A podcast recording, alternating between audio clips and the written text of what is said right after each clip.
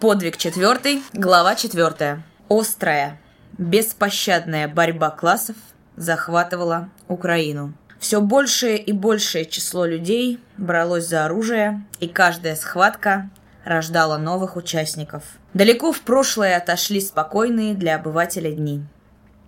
Кружила метель, встряхивала орудийными выстрелами ветхие домишки, и обыватель жался к стенкам подвальчиков, к вырытым самодельным траншеям. Губернию залила лавина петлюровских банд разных цветов и оттенков – Маленькие и большие батьки, разные голубы, архангелы, ангелы, гордии и нескончаемое число других бандитов. Бывшее офицерье, правые и левые украинские эсеры, всякий решительный авантюрист, собравший кучку головорезов, объявлял себя атаманом, иногда развертывал желто-голубое знамя петлюровцев и захватывал власть в пределах своих сил и возможностей. Из этих разношерстных банд, подкрепленных кулачеством и галицийскими полками осадского корпуса атамана Коновальца, создавал свои полки и дивизии головнее атаман Петлюра. В эту эсеровско-кулацкую муть стремительно врывались красные партизанские отряды, и тогда дрожала земля под сотнями и тысячами копыт, тачанок и артиллерийских повозок. В тот апрель мятежного девятнадцатого года насмерть перепуганный, обалделый обыватель, продирая утром заспанные глаза, открывая окна своих домишек, тревожно спрашивал ранее проснувшегося соседа. «Автоном Петрович, какая власть в городе?» И Автоном Петрович, подтягивая штаны, испуганно озирался. «Не знаю, Афанас Кириллович. Ночью пришли какие-то, посмотрим. Ежели евреев грабить будут, то значит петлюровцы. А ежели товарищи, то по разговору слыхать сразу. Вот я и высматриваю, чтобы знать, какой портретик повесить, чтобы не влипнуть в историю. А то, знаете, Герасим Леонтьевич, мой сосед не досмотрел хорошо, да возьми и вывеси Ленина. А к нему как наскочит трое, оказывается, из петлюровского отряда. Как глянул на портрет, да за хозяина. Всыпали ему, понимаете, плеток с двадцать. Мы, говорят, с тебя, сукина сына, коммунистическая морда, семь шкур сдерем. Уж он как не оправдывался, не кричал, не помогло. Замечая кучки вооруженных, шедших по шоссе, обыватель закрывал окна и прятался. Не ровен час. рабочие с затаенной ненавистью смотрели на желто-голубые знамена петлюровских громил. Бессильные против этой волны самостийного шовинизма оживали лишь тогда, когда в городок клином врезались проходившие красные части, жестоко отбившиеся от обступивших со всех сторон жовто-блакитников – День-другой олело родное знамя над управой, но часть уходила, и сумерки надвигались опять. Сейчас хозяин города полковник Голуб, краса и гордость Заднепровской дивизии. Вчера его двухтысячный отряд головорезов торжественно вступил в город – Пан полковник ехал впереди отряда на великолепном вороном жеребце и, несмотря на апрельское теплое солнце, был в кавказской бурке и в смушковой запорожской шапке с малиновой китыцей. В черкеске с полным вооружением, кинжал, сабля чеканного серебра. Красив был полковник Голуб, брови черные, лицо бледное с легкой желтизной от бесконечных попоек. В зубах люлька – был пан полковник до революции агрономом на плантациях сахарного завода, но скучна эта жизнь не сравнить с атаманским положением, и выплыл агроном в мутной стихии, загулявший по стране уже паном полковником Голубом. В единственном театре городка был устроен пышный вечер в честь прибывших. Весь цвет петлюровской интеллигенции присутствовал на нем – украинские учителя, две поповские дочери, старшая красавица Аня, младшая Дина, мелкие подпанки, бывшие служащие графа Потоцкого и кучка мещан, называвшая себя вильным казацтвом, украинские эсеровские последыши. Театр был битком набит – одетые в национальные украинские костюмы, яркие, расшитые цветами, с разноцветными бусами и лентами учительницы, поповные и мещаночки, были окружены целым хороводом звякающих шпорами старшин, точно срисованных со старинных картин, изображавших запорожцев. Гремел полковой оркестр. На сцене лихорадочно готовились к постановке Назара Стадоли. Не было электричества. Пану полковнику доложили об этом в штабе. Он собирался лично почтить своим присутствием вечер, выслушал своего адъютанта Харунжева Поляциню, а по-настоящему бывшего подпоручика Полянцева бросил небрежно, но властно. «Чтобы свет был, умри, а монтера найди и пусти электростанцию». «Слушаюсь, пане полковнику». Харунжий Поляциня не умер и монтеров достал. Через час двое петлюровцев вели Павла на электростанцию. Таким же образом доставили монтера и машиниста. Поляциня сказал коротко. «Если до семи часов не будет света, повешу всех троих». Он указал рукой на железную штангу. Эти кратко сформулированные выводы сделали свое дело, и через установленный срок был дан свет. Вечер был уже в полном разгаре, когда явился пан полковник со своей подругой, дочерью буфетчика, в доме которого он жил, пышногрудой, с ржаными волосами девицей. Богатый буфетчик обучал ее в гимназии губернского города. Усевшись на почетные места у самой сцены, пан полковник дал знак, что можно начинать, и занавес тотчас же взвился. Перед зрителями мелькнула спина убегавшего со сцены режиссера – во время спектакля присутствовавшие старшины со своими дамами изрядно накачивались в буфете первачом, самогоном, доставляемым туда вездесущим полициней и всевозможными яствами, добытыми в порядке реквизиции. К концу спектакля все сильно охмелели. Вскочивший на сцену полициня театрально взмахнул рукой и провозгласил. «Шановні добродії, зараз почнемо танці!» В зале дружно зааплодировали. Все вышли во двор, давая возможность петлюровским солдатам, мобилизованным для охраны вечера, вытащить стулья и освободить зал. Через полчаса в театре шел дым коромыслом.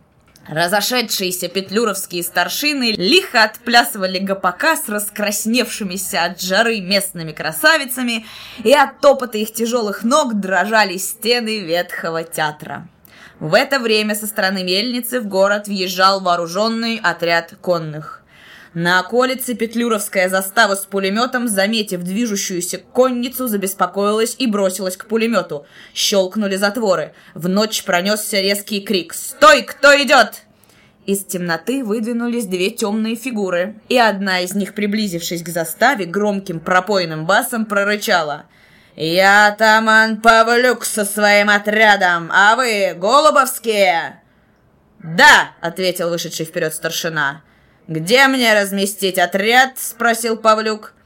«Я сейчас спрошу по телефону в штаб», — ответил ему старшина и скрылся в маленьком доме у дороги. Через минуту выбежал оттуда и приказал. «Снимай, хлопцы, пулемет с дороги, давай проезд пану атаману». Павлюк натянул поводья, останавливая лошадь около освещенного театра, вокруг которого шло оживленное гулянье. «Ого, тут весело», — сказал он, оборачиваясь к остановившемуся рядом с ним Исаулу. «Слезем к Укмачему и гульнем, кстати. Баб подберем себе подходящих. Здесь их до черта. Эй, «Столешка!» — крикнул он. «Размести хлопцев по квартирам, мы тут останемся. Конвой со мной!» И он грузно спрыгнул с пошатнувшейся лошади на землю. У входа в театр Павлюка остановили двое вооруженных петлюровцев. «Билет?» Но тот презрительно посмотрел на них, отодвинул одного плечом. За ним таким же порядком продвинулось человек 12 из его отряда. Их лошади стояли тут же, привязанные у забора. Новоприбывших сразу заметили. Особенно выделялся своей громадной фигурой Павлюк в офицерском хорошего сукна френче, в синих гвардейских штанах и мохнатой папахе. Через плечо Маузер, из кармана торчит ручная граната. «Кто это?» зашептали стоявшие за кругом танцующих, где сейчас отплясывал залихватскую метелицу помощник Голуба. В паре с ним кружилась старшая Поповна. Взметнувшиеся вверх веером юбки открывали восхищенным воякам шелковые трикони в меру расходившиеся Поповны. Раздав плечами толпу, Павлюк вошел в самый круг – Павлюк мутным взглядом вперился на ноги Поповны, облизнул языком пересохшие губы и пошел прямо через круг к оркестру, стал у рампы, махнул плетеной нагайкой. «Жарь пока!» Дирижирующий оркестром не обратил на это внимания. Тогда Павлюк резко взмахнул рукой, вытянул его вдоль спины нагайкой. Тот подскочил, как ужаленный. Музыка сразу оборвалась, зал мгновенно затих. «Это наглость!» — вскипела дочь буфетчика. «Ты не должен этого позволить!» — нервно сжала на локоть сидевшего рядом голуба. Голубь тяжело поднялся, толкнул ногой стоявший перед ним стул, сделал три шага к Павлюку и остановился, подойдя к нему вплотную. Он сразу узнал Павлюка. Были у Голуба еще не сведенные счеты с этим конкурентом на власть в уезде. Неделю тому назад Павлюк подставил пану полковнику ножку самым свинским образом. В разгар боя с Красным полком, который не впервой трепал голубовцев, Павлюк вместо того, чтобы ударить большевиков с тыла, вломился в местечко, смял легкие заставы красных и, выставив заградительный заслон, устроил в местечке небывалый грабеж. Конечно, как и подобало щирому петлюровцу, погром коснулся еврейского населения – Красные в это время разнесли в пух и прах правый фланг голубовцев и ушли. А теперь этот нахальный ротмистр ворвался сюда и еще смеет бить в присутствии его, пана полковника, его же капельмейстера. Нет, этого он допустить не мог. Голуб понимал, что если он не осадит сейчас зазнавшегося атаманишку, авторитет его в полку будет уничтожен. Впившись друг в друга глазами, стояли они несколько секунд, молча. Крепко зажав в руке рукоять сабли и другой нащупывая в кармане наган, голубь гаркнул. «Как ты смеешь бить моих людей, подлец!» Рука Павлюка медленно поползла к кобуре Маузера. «Легче, пане голубь, легче, а то можно сбиться с каблука. Не наступайте на любимый мозоль, а сержусь. Это переполнило чашу терпения. «Взять их, выбросить из театра и всыпать каждому по двадцать пять горячих!» — прокричал голубь. На павлюковцев, как стая гончих, кинулись со всех сторон старшины охнул, как брошенная об пол электролампочка, чей-то выстрел, и по залу завертелись, закружились, как две собачьи стаи дерущиеся. В слепой драке рубили друг друга саблями, хватались за чубы и прямо за горло, а от шарахались с поросячим визгом насмерть перепуганные женщины. Через несколько минут обезоруженных павлюковцев, избивая, выволокли во двор и выбросили на улицу. Павлюк потерял в драке папаху, ему расквасили лицо, разоружили. Он был вне себя. Вскочив со своим отрядом на лошадей, он помчался по улице. Вечер был сорван. Никому не приходило на ум веселиться после всего произошедшего. Женщины наотрез отказались танцевать и требовали отвезти их домой, но голубь встал на дыбы. «Никого из зала не выпускать, поставить часовых», — приказал он. Поляциня поспешно выполнял приказания. На посыпавшиеся протесты Голуб упрямо отвечал «Танці до ранку, шановні добродійки та добродії. Я сам танцюю перший тур вальсу». Музыка вновь заиграла, но веселиться все же не пришлось. Не успел полковник пройти с попов на один круг, как ворвавшиеся в двери часовые закричали «Театр окружают павлюковцы!» Окно у сцены, выходившее на улицу, с треском разлетелось. В проломленную раму просунулась удивленная морда тупорылого пулемета. Она глупо ворочалась, нащупывая метавшиеся фигуры, и от нее, как от черта, отхлынули на середину зала. Поляциня выстрелил в тысячесвечевую лампу в потолке, и та, лопнув как бомба, осыпала всех мелким дождем стекла. Стало темно. С улицы кричали — «Выходи все во двор!» И неслась жуткая брань. Дикие истеричные крики женщин, бешеная команда метавшегося по залу голуба, старавшегося собрать растерявшихся старшин, выстрелы и крики на дворе — все это слилось в невероятный гам. Никто не заметил, как выскочивший в юном полицине, проскочив задним ходом на соседнюю пустынную улицу, мчался к Голубовскому штабу. Через полчаса в городе шел форменный бой. Тишину ночи всколыхнул непрерывный грохот выстрелов, мелкой дробью засыпали пулеметы. Совершенно отупевшие обыватели соскочили со своих теплых кроватей, прилипли к окнам. Выстрелы стихают, только на краю города отрывисто по собачьи лает пулемет. Бой утихает, брежет рассвет. Слухи о погроме ползли по городку. Заползли они и в еврейские домишки, маленькие, низенькие, с косоглазыми оконцами, примостившиеся каким-то образом над грязным обрывом, идущим к реке. В этих коробках, называющихся домами, в невероятной тесноте жила еврейская беднота. В типографии, в которой уже второй год работал Сережа Бружак, наборщики и рабочие были евреи. Жился с ними Сережа как с родными. Дружной семьей держались все против хозяина, отъевшегося самодовольного господина Блюмштейна. Между хозяином и работавшими в типографии шла непрерывная борьба. Блюмштейн норовил урвать побольше, заплатить поменьше, и на этой почве не раз закрывалась на 2-3 недели типография. Бастовали типографщики, было их 14 человек. Сережа, самый младший, вертел по 12 часов колесо печатной машины. Сегодня Сережа заметил беспокойство рабочих.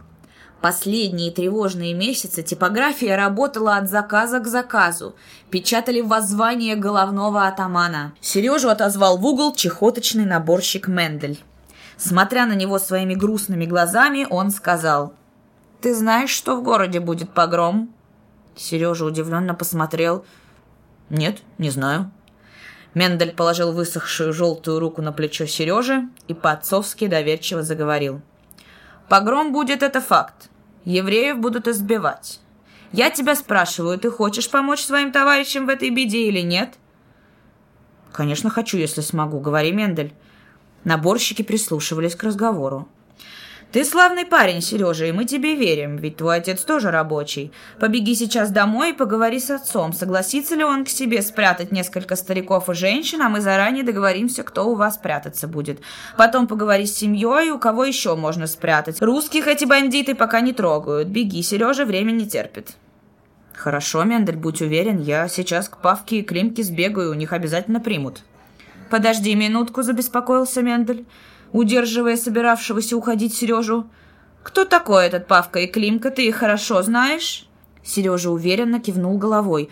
«Ну как же, мои кореши, Павка Корчагин, его брат-слесарь». «А, Корчагин», — успокоился Мендель, — «этого я знаю, с ним вместе жил в одном доме, этому можно, иди, Сережа, и возвращайся скорее с ответом». Сережа выскочил на улицу. Погром начался на третий день после боя Павлюковского отряда с голубовцами. Разбитый и отброшенный от города Павлюк убрался в Освояси и занял соседнее местечко, потеряв в ночном бою два десятка человек. Столько же не досчитали голубовцы. Убитых поспешно отвезли на кладбище и в тот же день похоронили, без особой пышности, потому что хвастаться здесь было нечем. Погрызлись, как две бродячие собаки, два атамана, и устраивать шумиху с похоронами было неудобно. Паляциня хотел было хоронить с треском, объявив Павлюка красным бандитом, но против этого был эсеровский комитет, во главе которого стоял поп Василий. Ночное столкновение вызвало в Голубовском полку недовольство, в особенности в конвойной сотне Голуба, где убитых насчитывалось больше всего. И чтобы потушить это недовольство и поднять дух, Палециня предложил Голубу облегчить существование, как он издевательски выражался о погроме. Он доказывал Голубу необходимость этого, ссылаясь на недовольство в отряде. Тогда полковник, не желавший было сначала нарушать спокойствие в городе перед свадьбой с дочерью буфетчика, под угрозами полиции не согласился. Правда, немного смущала пана полковника эта операция в связи с вступлением его в эсеровскую партию. Опять же, враги могут создать вокруг его имени нежелательные разговоры, что вот он, полковник Голуб, погромщик, обязательно будут на него наговаривать головному атаману.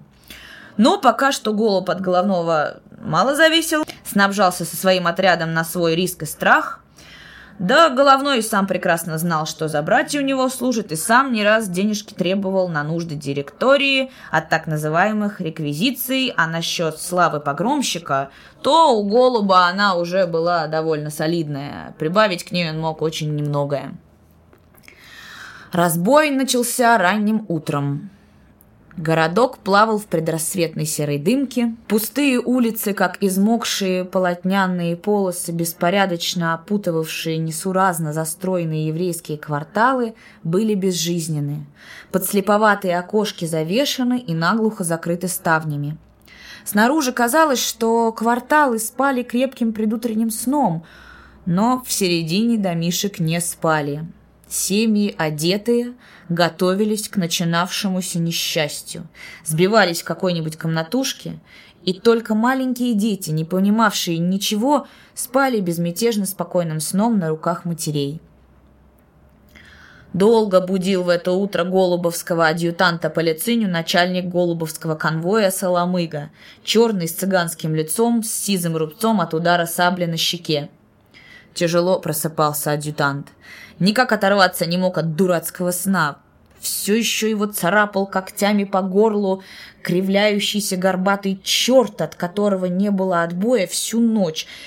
И когда, наконец, поднял разрывающуюся от боли голову, понял — это будет Соломыга. «Да вставай же, холера!» — тряс его за плечо Соломыга. «Поздно уже, пора начинать, ты бы еще больше выпил!» Поляциня совсем проснулся, сел и, скривившись от изжоги, сплюнул горьковатую слюну. «Чего начинать?» — вылупил он бессмысленные глаза на Соломыгу. «Как чего? Жидов потрошить не знаешь?» Поляциня вспомнил. Да, верно, он совсем забыл. Вчера здорово выпили на хуторе, куда забрался пан полковник со своей невестой и кучкой собутыльников. Убраться из города Голубу на время погрома было удобно. Потом можно было сказать, что произошло недоразумение в его отсутствии, а Поляциня успеет все обделать на совесть. О, этот Поляциня большой специалист по части облегчения. Он вылил ведро воды на голову, и к нему вернулась способность соображать. Он зашнырял по штабу, отдавая различные приказания – Конвойная сотня была уже на конях. Предусмотрительный Поляцини во избежание возможных осложнений приказал выставить заставу, отделяющую рабочий поселок и станцию от города. В саду усадьбы Лещинских был поставлен пулемет, смотревший на дорогу.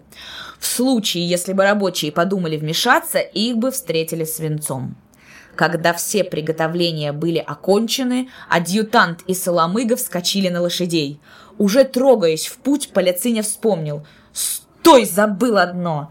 «Давай две подводы! Мы к голубу приданное пристараемся! Го-го-го! Первая добыча, как всегда, командиру, а первая баба мне, адъютанту! Понял, балдастая росовая?» Последняя относилась к Соломыге. Тот блеснул на него желтоватым глазом. «Всем хватит!» Тронулись по шоссе. Впереди адъютант и Соломыга, сзади беспорядочной ватагой конвойники. Дымка рассвета прояснилась. У двухэтажного дома с проржавевшей вывеской «Галантерейная торговля Фукса» Поляциня натянул поводья. Серая тонконогая кобыла его беспокойно ударила копытом по камню. «Ну, с божьей помощью отсюда и начнем», — сказал Поляциня, соскакивая на землю. «Эй, хлопцы, слазь с коней! Обернулся он к обступившему его конвою. «Представление начинается», — пояснил он. «Хлопцы, по черепкам никого не стукать. На то будет еще час. Баб тоже, если невелика охота, до вечера продержитесь». Один из конвойников, оскалив крепкие зубы, запротестовал. «Как же так, пан Хорунжи, а если по доброму согласию?» Кругом заржали. Полициня посмотрел на говорившего с восхищенным одобрением. «Ну, конечно, если по доброму согласию валяете, этого запретить никто не имеет права». Подойдя к закрытой двери магазина, Полициня с силой толкнул ее ногой, но крепкая дубовая дверь даже не дрогнула. Начинать надо было не отсюда. Адъютант завернул за угол, направился к двери, ведущей в квартиру Фукса, придерживая рукой саблю. За ним двинулся Соломыга. В доме сразу услыхали стук копыт по мостовой, и когда топот затих, у лавки и сквозь стену донеслись голоса, сердца словно оторвались, и тела как бы замерли. В доме было трое. Богатый Фукс еще вчера удрал из города со своими дочерьми и женой, а в доме оставил стеречь добро прислугу Риву, тихую, забитую девятнадцатилетнюю девушку. Чтобы ей не страшно было в пустой квартире, он предложил привести своих стариков, отца с матерью и всем втроим жить до его возвращения. Хитрый коммерсант успокаивал слабо возражавшую Риву, что погрома, может быть, не будет. Что им взять с нищих? А он уже ей, Риве, по приезде подарит на платье. Все трое в мучительной надежде прислушивались. Авось проедут мимо. Может, они ошиблись, может, те остановились не у их дома, может, это просто показалось. Но как бы опровергая эти надежды, глухо ударили в дверь магазина. Старый с серебряной головой, с детски испуганными голубыми глазами пейсах, стоявший у двери, ведущий в магазин, зашептал молитву.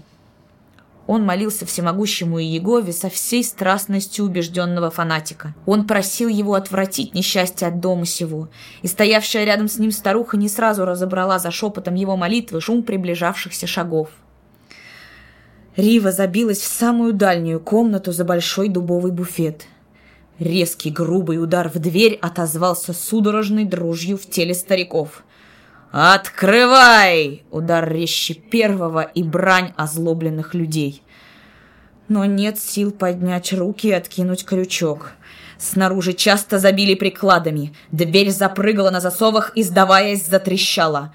Дом наполнился вооруженными людьми, рыскавшими по углам. Дверь в магазине была вышиблена ударом приклада. Туда вошли, открыли засовы наружной двери. Начался грабеж. Когда подводы были нагружены доверху материей, обувью и прочей добычей, Соломыга отправился на квартиру Голуба и, уже возвращаясь в дом, услыхал дикий крик – Полициня, предоставив своим потрошить магазин, вошел в комнату. Обведя троих своими зеленоватыми рысьими глазами, сказал, обращаясь к старикам. «Убирайтесь!» Ни отец, ни мать не трогались. Полициня шагнул вперед и медленно потянул из ножен саблю. «Мама!» — раздирающе крикнула дочь. Этот крик и услышал Соломыга. Полициня обернулся к подоспевшим товарищам и бросил коротко. «Вышвырните их!» Он указал на стариков. И когда тех с силой вытолкнули за дверь, Полициня сказал подошедшему Соломыге. «Ты постой здесь за дверью, а я с девочкой поговорю кое о чем». Когда старик Пейсах кинулся на крик к двери, тяжелый удар в грудь отбросил его к стене. Старик задохнулся от боли, но тогда в Соломыгу волчицей вцепилась вечно тихая старая Тойба. «Ой, пустите, что вы делаете?» Она рвалась к двери, и Соломыга не мог оторвать ее судорожно вцепившиеся в жупан старческие пальцы. Опомнившийся Пейсах бросился к ней на помощь. «Пустите, пустите, о, моя дочь!» Они вдвоем оттолкнули Соломыгу от двери. Он злобно рванул из-за пояса наган и ударил кованой рукояткой по седой голове старика. Пейсах молча упал, а из комнаты рвался крик Ривы. Когда выволокли на улицу обезумевшую Тойбу, улица огласилась нечеловеческими криками и мольбами о помощи. Крики в доме прекратились. Выйдя из комнаты, Поляцини, не глядя на Соломыгу, взявшегося уже за ручку двери, остановил его. «Не ходи, задохлась. Я ее немного подушкой прикрыл», и, шагнув через труп Пейсаха, вступил в темную густую жижу. «Неудачно как-то началось», — выдавил он, выйдя на улицу. За ними молча следовали остальные, и от их ног на полу комнаты и на ступеньках оставались кровавые отпечатки. А в городе уже шел разгром. Вспыхивали короткие волчьи схватки среди неподеливших добычу громил, кое-где взметывались выхваченные сабли — и почти всюду шел мордобой. Из пивной выкатывали на мостовую дубовые десятиведерные бочки. Потом ползли по домам. Никто не оказывал сопротивления. Рыскали по комнатушкам, бегло шарили по углам и уходили навьюченные, оставив сзади взрыхленные груды тряпья и пуха распоротых подушек и перин. В первый день было лишь две жертвы — Рива и ее отец — но надвигавшаяся ночь несла с собой неотвратимую гибель. К вечеру вся разношерстная шакалья стая перепилась до синя. Замутневшие от угара петлюровцы ждали ночи. Темнота развязала руки. В черной темени легче раздавить человека. Даже шакал и тот любит ночь. А ведь и он нападает только на обреченных. Многим не забыть этих страшных двух ночей и трех дней. Сколько исковерканных, разорванных жизней, сколько юных голов, посидевших в эти кровавые часы, сколько пролито слез. И кто знает, были ли счастливее те, что остались жить с опустевшей душой, с нечеловеческой мукой о несмываемом позоре и издевательствах, с тоской, которую не передать, с тоской о невозвратно погибших близких. Безучастные ко всему лежали по узким переулкам, судорожно запрокинув руки, юные девичьи тела, истерзанные, замученные, согнутые. И только у самой речки в домике кузнеца Наума шакалы, бросившиеся на его молодую жену Сару, получили жестокий отпор.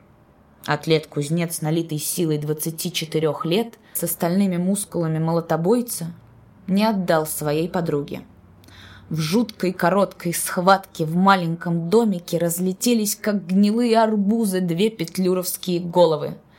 Страшный в своем гневе обреченного кузнец яростно защищал две жизни. И долго трещали сухие выстрелы у речки, куда сбегались почуявшие опасность голубовцы. Расстреляв все патроны, Наум последнюю пулю отдал Саре, а сам бросился навстречу смерти со штыком наперевес. Он упал подкошенный свинцовым градом на первой же ступеньке, придавив землю своим тяжелым телом.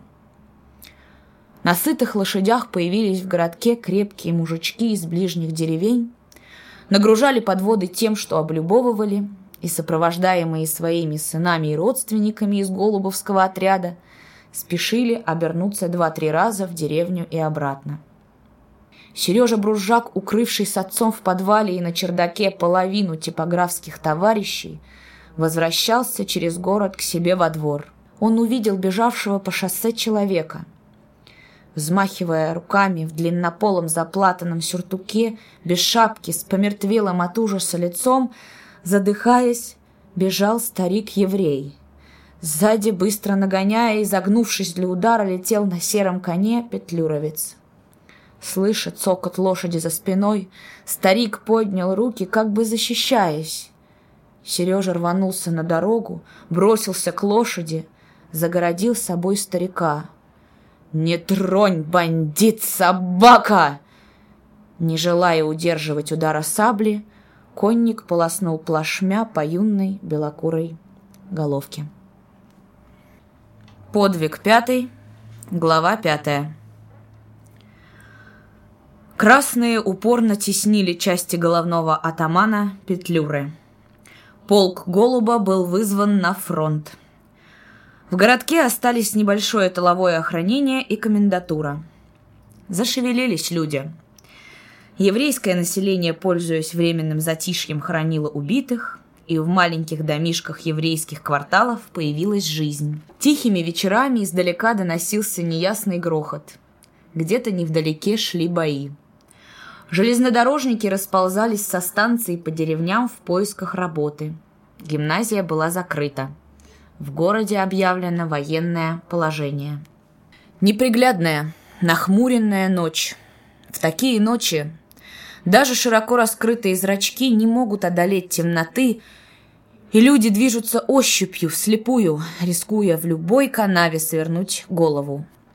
Обыватель знает, в такое время сиди дома, и зря не жги свет. Свет может притянуть кого-нибудь непрошенного. Лучше всего в темноте. Спокойнее. Есть люди, которым всегда неспокойно. Пускай себе ходит. До них обывателю нет дела. Но сам он не пойдет. Будьте уверены, не пойдет. И вот в такую ночь двигался человек.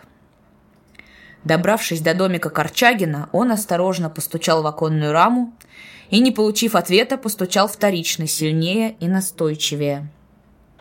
Павка во сне видит. На него наводит пулемет какое-то странное существо, на человека не похожее. Он пытается убежать, но бежать некуда, а пулемет как-то страшно стучит. Стекло дребезжит от настойчивого стука. Соскочив с постели, Павел подошел к окну, пытаясь рассмотреть, кто стучит. Но кроме неясного темного силуэта ничего не увидел. Он был дома один. Мать уехала к старшей дочери, муж которой работал машинистом на сахарном заводе. А Артем кузнечил в соседнем селе, отмахивая молотком на харчи. Стучать мог только Артем. Павел решил открыть окно. «Кто там?» — бросил он в темноту. За окном шевельнулась фигура, и грубый придушенный бас ответил. «Это я, Жухрай». На подоконник легли две руки, и вровень с лицом Павла выросла голова Федора. «Я к тебе ночевать пришел. Примешь, братишка?» – зашептал он. «Ну, конечно, дружески», — ответил Павел. «Какой может быть разговор? Лезь прямо в окно». Грузная фигура Федора втиснулась в окно. Прикрывая его за собой, Федор не сразу отошел от окна. Он стоял, прислушиваясь, и когда луна выскользнула из-за туч и стала видна дорога, он оглядел ее внимательно и обернулся к Павлу. «Мы мамашу не разбудим, она спит, наверное». Павел сказал Федору, что в доме кроме него никого нет, Матрос почувствовал себя свободнее и заговорил громче. «За меня, братишка, принялись эти шкуродеры всерьез. Сводят счеты за последнюю бузу на станции. Если б братва была дружнее, то мы смогли бы во время погрома устроить сирожупанникам хороший прием. Но, понимаешь, народ еще не решается лезть в огонь. Сорвалось. Теперь за мной гонится. Два раза мне облаву устраивали. Сегодня чуть было не засыпался. Подхожу, понимаешь, к дому. Конечно, за дворок. Стал у сарая, смотрю. В саду кто-то стоит. К дереву прижался, но штык выдал. Я, понятно, отдал концы. Вот к тебе и притопал. Здесь я, братишка, на несколько дней на якорь сяду. Возражений не имеешь? Ну и хорошо. Жухрай сопя стаскивал забрызганные грязью сапоги.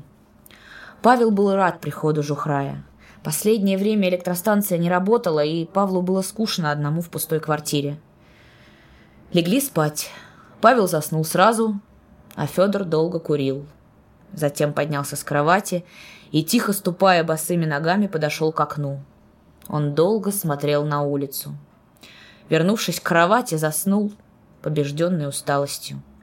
Рука его, засунутая под подушку, лежала на тяжелом кольте, согревая его своей теплотой.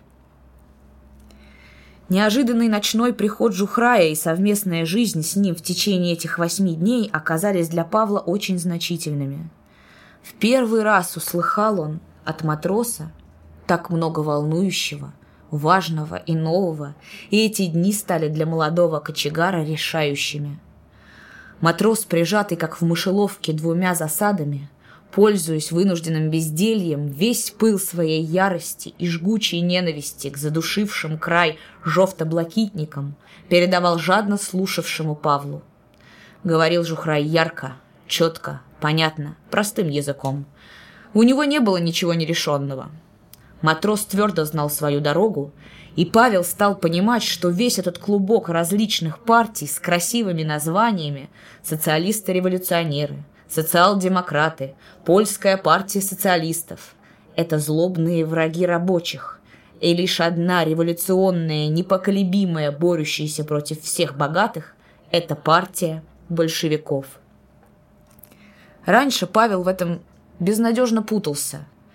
И большой сильный человек, убежденный большевик, обветренный морскими шквалами, член РСДРПБ с 1915 года Балтийский матрос Федор Жухрай рассказывал жестокую правду жизни, смотревшему на него зачарованными глазами молодому кочегару.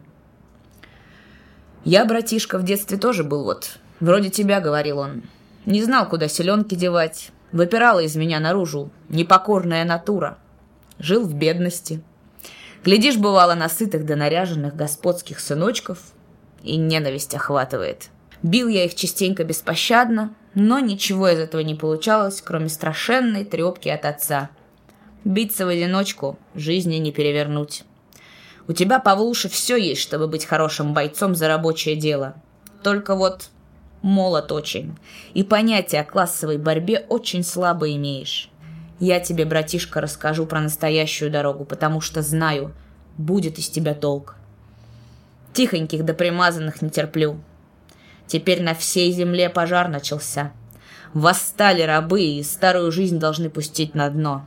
Но для этого нужна братва отважная, не маменькины сынки, а народ крепкой породы, который перед дракой не лезет в щели, как таракан от света, а бьет без пощады.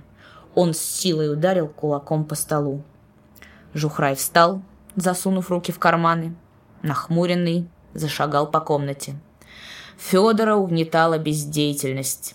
Он очень жалел, что остался в этом городишке, и, считая дальнейшее пребывание здесь бесполезным, твердо решил перебраться через фронт навстречу красным частям. В городе оставалась группа из девяти членов партии, которые должны были вести работу. «Обойдетесь и без меня, а я больше не могу сидеть сложа руки». «Довольно. И так угробил десять месяцев с раздражением», — думал Жухрай. «Кто ты такой, Федор?» — спросил его однажды Павел. Жухрай встал, засунув руки в карманы. Он сразу не понял вопроса. «Разве ты не знаешь, кто я такой?»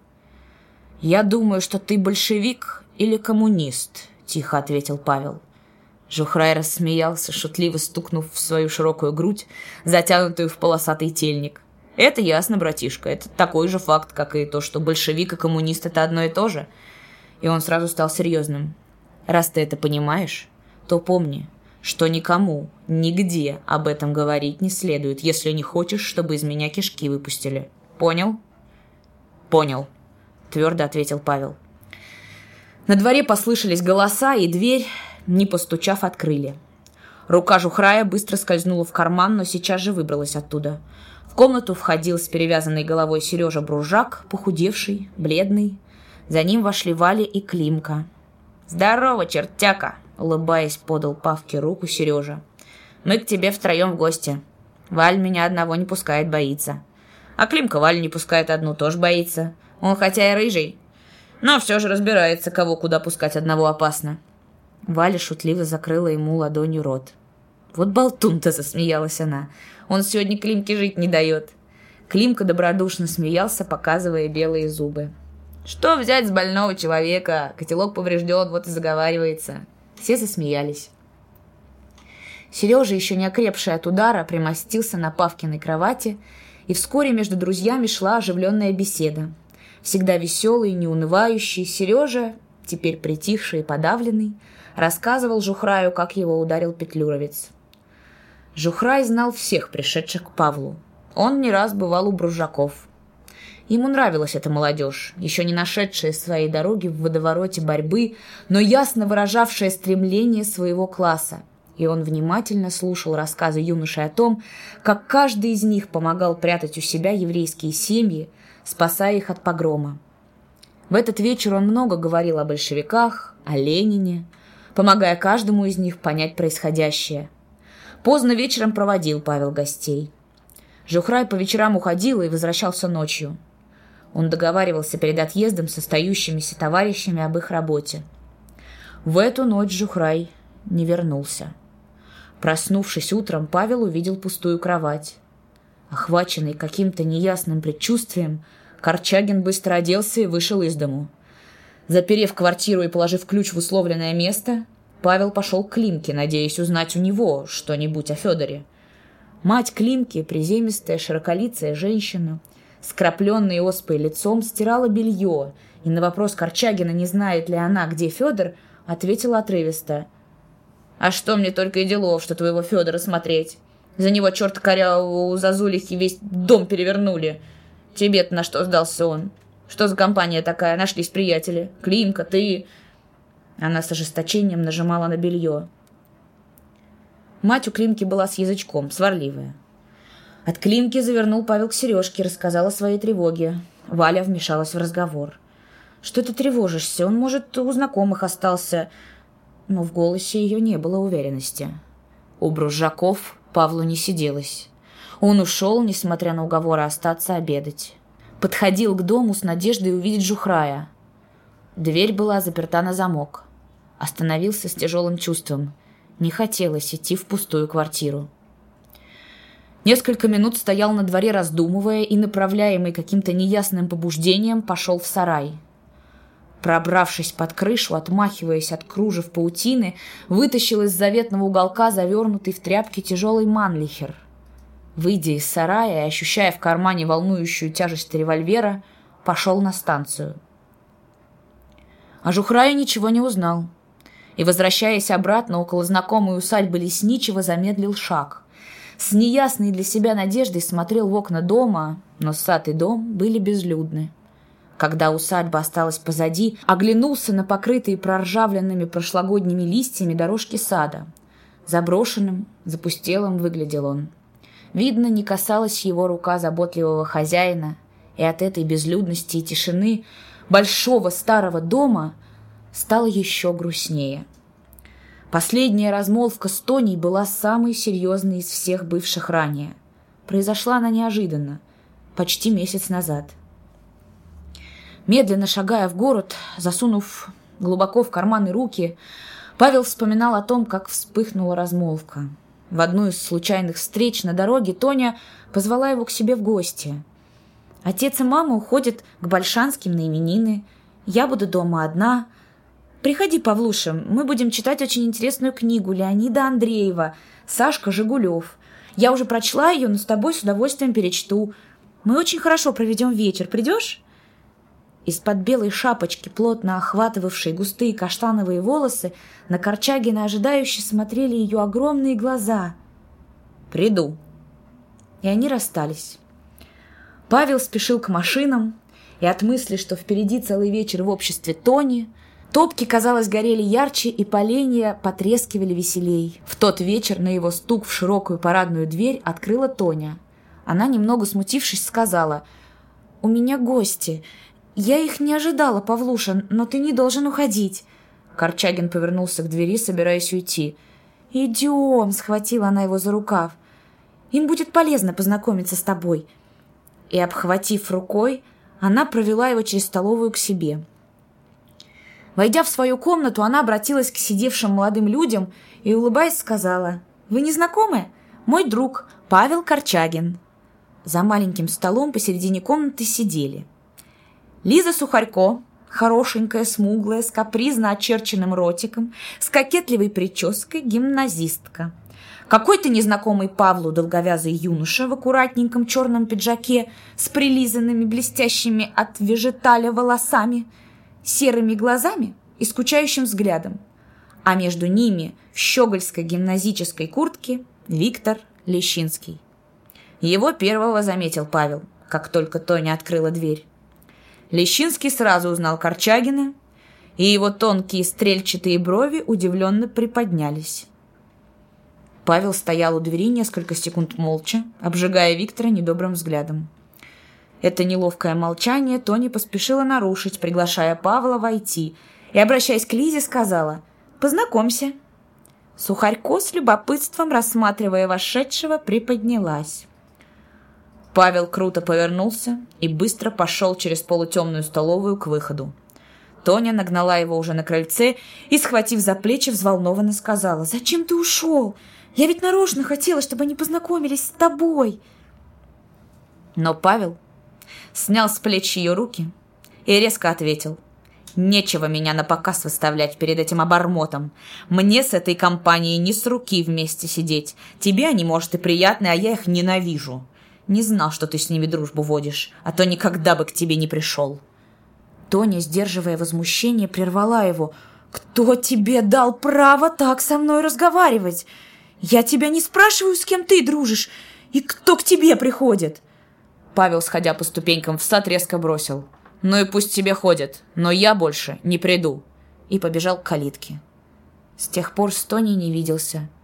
Во время погрома, когда Павел с монтером прятали на электростанции спасавшиеся еврейские семьи, размолвка с Тоней забылась. Сегодня же снова захотелось встретиться с ней.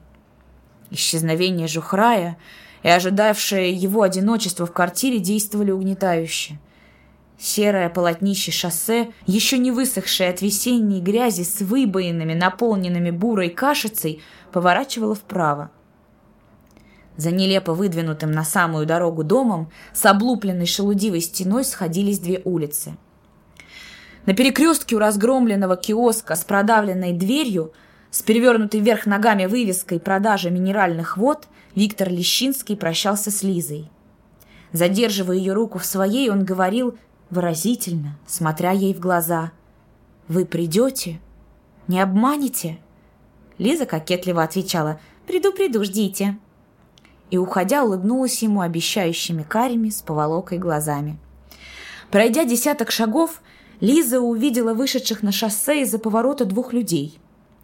Впереди шел коренастый рабочий широкой грудью в расстегнутом пиджаке, из-под которого виднелся полосатый тельник, в черной надвинутой на лоб кепке с темно-синим кровоподтеком у глаза. Он шагал твердо, слегка выгнутыми ногами, одетыми в желтые короткие сапоги.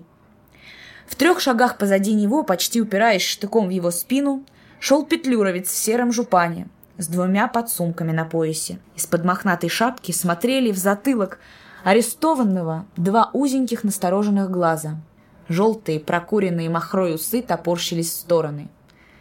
Лиза, слегка замедлив шаг, перешла на другую сторону шоссе. А сзади нее выходил на шоссе Павел. Повернув вправо по дороге к дому, он тоже увидел идущих. Ноги приросли к земле. В переднем он сразу узнал Жухрая. Так вот почему он не вернулся. Жухрай приближался.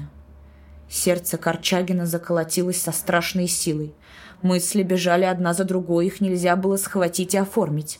Слишком мал был срок для решения. Одно было ясно — Жухрай погиб. И, смотря на подходивших, Павел затерялся в рое охвативших его чувств. Что делать? В последнюю минуту вспомнил. В кармане револьвер. Как только пройдут мимо, выстрелить в спину вот этому с винтовкой, и тогда Федор свободен. И от мгновенного решения прекратилась пляска мыслей. Крепко до боли сжались зубы. Ведь только вчера Федор говорил ему, а для этого нужна братва отважная. Павел быстро оглянулся назад — Улица, ведущая в город, была свободна. На ней не было ни души. Впереди торопилась пройти женская фигурка в весеннем коротком пальто. Она не помешает. Второй улицы в бок от перекрестка он видеть не мог. Лишь вдалеке по дороге на станцию виднелись человеческие фигуры. Павел подошел к краю шоссе. Жухрай увидел Корчагина, когда тот был от него на расстоянии нескольких шагов. Скинул на него одним глазом. Вздрогнули густые брови. Узнал и от неожиданности задержал шаг. Его спина наткнулась на конец штыка. «Ну ты, шевелись, это прикладом огрею!» Взвизнул конвоир резкой фистулой. Жухрай зашагал шире. Он что-то хотел сказать Павлу, но сдержался и как бы в знак приветствия махнул рукой. Опасаясь привлечь внимание Рыжеусова, Павел, пропуская мимо себя Жухрая, отвернулся в сторону, как будто ему было безразлично все происходящее. Но голову сверлила тревожная мысль. Если я выстрелю в него и промахнусь, то пуля может попасть в Жухрая. Разве можно было думать, когда Петлюровец уже был рядом? И случилось так. С Павлом поравнялся рыжеусый конвоир. Корчагин неожиданно бросился к нему и схватил винтовку, резким движением пригнул ее к земле. Штык с лязгом скребнул о камень. Петлюровец не ожидал нападения и на миг оторопел, но сейчас же рванул винтовку к себе изо всех сил. Наваливаясь всем телом, Павел удерживал ее. Бабахнул выстрел. Пуля ударилась о камень и, взвизгнув, отскочила рикошетом в канаву. От выстрела Жухрай отпрянул в сторону и обернулся. Конвойный остервенело рвал винтовку из рук Павла. Он крутил ее, выворачивая юноши руки, но последний не выпускал винтовку. Тогда разъяренный петлюровец резким движением свалил Павку на землю. Но и эта попытка освободить винтовку не удалась. Падая на мостовую, Павел увлек за собой конвоира, и не было сил, которые заставили бы его выпустить оружие в данную минуту. В два прыжка Жухрай очутился рядом. Железный кулак его, описав дугу, опустился на голову конвоира, а через секунду, оторванный от лежащего на земле Корчагина, получив два свинцовых удара в лицо, Петлюровец с тяжелым мешком свалился в канаву. Те же сильные руки подняли с земли Павла и поставили на ноги. Виктор, отошедший от перекрестка на сотню шагов, шел, насвистывая «Сердце красавицы склонно к измене». Он был еще под влиянием встречи с Лизой. Ее обещание прийти завтра на свидание к заброшенному заводу. Среди заядлых ухажеров гимназии ходили слухи о Лизе Сухарько, как о смелой в вопросах любви девушке. Наглый самоуверенный Семен Заливанов однажды рассказал Виктору, как он овладел Лизой. И хотя Лещинский не совсем верил Семке, все же Лиза была очень интересным и заманчивым объектом. И завтра он решил узнать, правду ли говорил Заливанов. Если только придет, то я буду решителен. Ведь позволяет она себя целовать. И если Семка не врал... Его мысли прервались. Он посторонился, пропуская мимо двух петлюровцев. Один из них ехал верхом на куцехвостой лошадке, помахивая брезентовым ведром, видимо, поить лошадь. Другой в короткой поддевке, в широчайших синих штанах, держась рукой за колено верхового, что-то весело рассказывал. Пропустив их, Виктор собирался идти дальше, когда ухнувший на шоссе выстрел остановил его. Обернувшись, Виктор увидел, как верховой рванул коня и понесся на выстрел. За ним бежал другой, придерживая рукой саблю. Лещинский побежал за ними, и когда был уже близко около шоссе, услышал другой выстрел. Из-за поворота на Виктора ошалело метнулся верховой – он бил лошадь ногами и брезентовым ведром и, заскочив в первые ворота, закричал находившимся во дворе. «Хлопцы, в ружье! Там нашего убили!» Через минуту со двора выбежало несколько человек, щелкая затворами. Виктора арестовали. На шоссе собралось несколько человек. Среди них и Лиза, которую задержали как свидетельницу. От испуга она осталась на месте, когда мимо нее пробежали Жухрай и Корчакин – она с удивлением узнала в напавшем на петлюровца юноше того, с которым ее хотела познакомить Тоня. Один за другим они перепрыгнули через забор чьей-то усадьбы, и сейчас же на шоссе вылетел конный. Увидев убегавшего с винтовкой жухра и конвоира, силившегося подняться с земли, он погнал лошадь к забору. Жухрай обернулся, вскинул винтовку и выстрелил в него. Конник шарахнулся обратно. Еле шевеля разбитыми губами, конвоир рассказал о том, что произошло. «Что же ты, балдас, под носу упустил арестанта! Теперь получишь 25 шомполов по задней части». Конвоир озлобленно огрызнулся. «Ты очень разумный, я вижу. Упустил с под носу. Кто же его знал, что та стервятина на меня кинется, як скаженно?» Лизу тоже допрашивали. Она рассказала то же, что и конвоир, но скрыла, что знает нападавшего – их все же повели в комендатуру. Только вечером по приказанию коменданта их отпустили. Он предложил даже лично проводить Лизу домой, но она отказалась. От коменданта пахло водкой, и его предложение не предвещало ей ничего хорошего. Провожал Лизу Виктор. До станции было далеко, и, идя под руку с Лизой, Виктор радовался происшествию. «А вы знаете, кто освободил арестованного?» — спросила Лиза, когда подходила к дому. «Нет, откуда же мне знать?» «Вы помните тот вечер, когда Тоня хотела нас познакомить с одним молодым человеком?» Виктор остановился. «С Павлом Корчагиным?» — спросил он удивленно. «Да, кажется, его фамилия Корчагин. Помните, он ушел так странно? Так это был он». Виктор стоял огорошенный. «А вы не ошиблись?» — спросил он Лизу. «Нет, я прекрасно запомнила его лицо». «Почему же вы этого не сказали коменданту?» Лиза возмутилась. «Вы думаете, что я могу сделать такую подлость?» «Что вы считаете подлостью? Рассказать, кто напал на конвоира, по-вашему, подлость? А по-вашему, честно? Вы забыли, что они делают? Вы не знаете, сколько в гимназии евреев-сирот? И вы хотите, чтобы я им еще рассказала о Корчагине? Благодарю вас, не думала». Лещинский не ожидал такого ответа. В его расчеты не входило ссориться с Лизой, и он старался заговорить о другом. «Вы не сердитесь, Лиза, я пошутил. Я не знал, что вы такая принципиальная». «Шутка у вас получилась нехорошая», — сухо ответила Лиза. У дома Сухарько Виктор, прощаясь, спросил. «Вы придете, Лиза?» И услышал ее неопределенное «Не знаю». Шагая в город, Виктор размышлял. «Ну, если вы, мадмуазель, считаете нечестным, то я об этом совершенно другого мнения. Конечно, мне безразлично, кто кого освобождал». Ему, родовитому польскому шляхтичу Лещинскому, были противны и эти, и те. Все равно скоро придут польские легионы, и тогда-то вот и будет настоящая власть.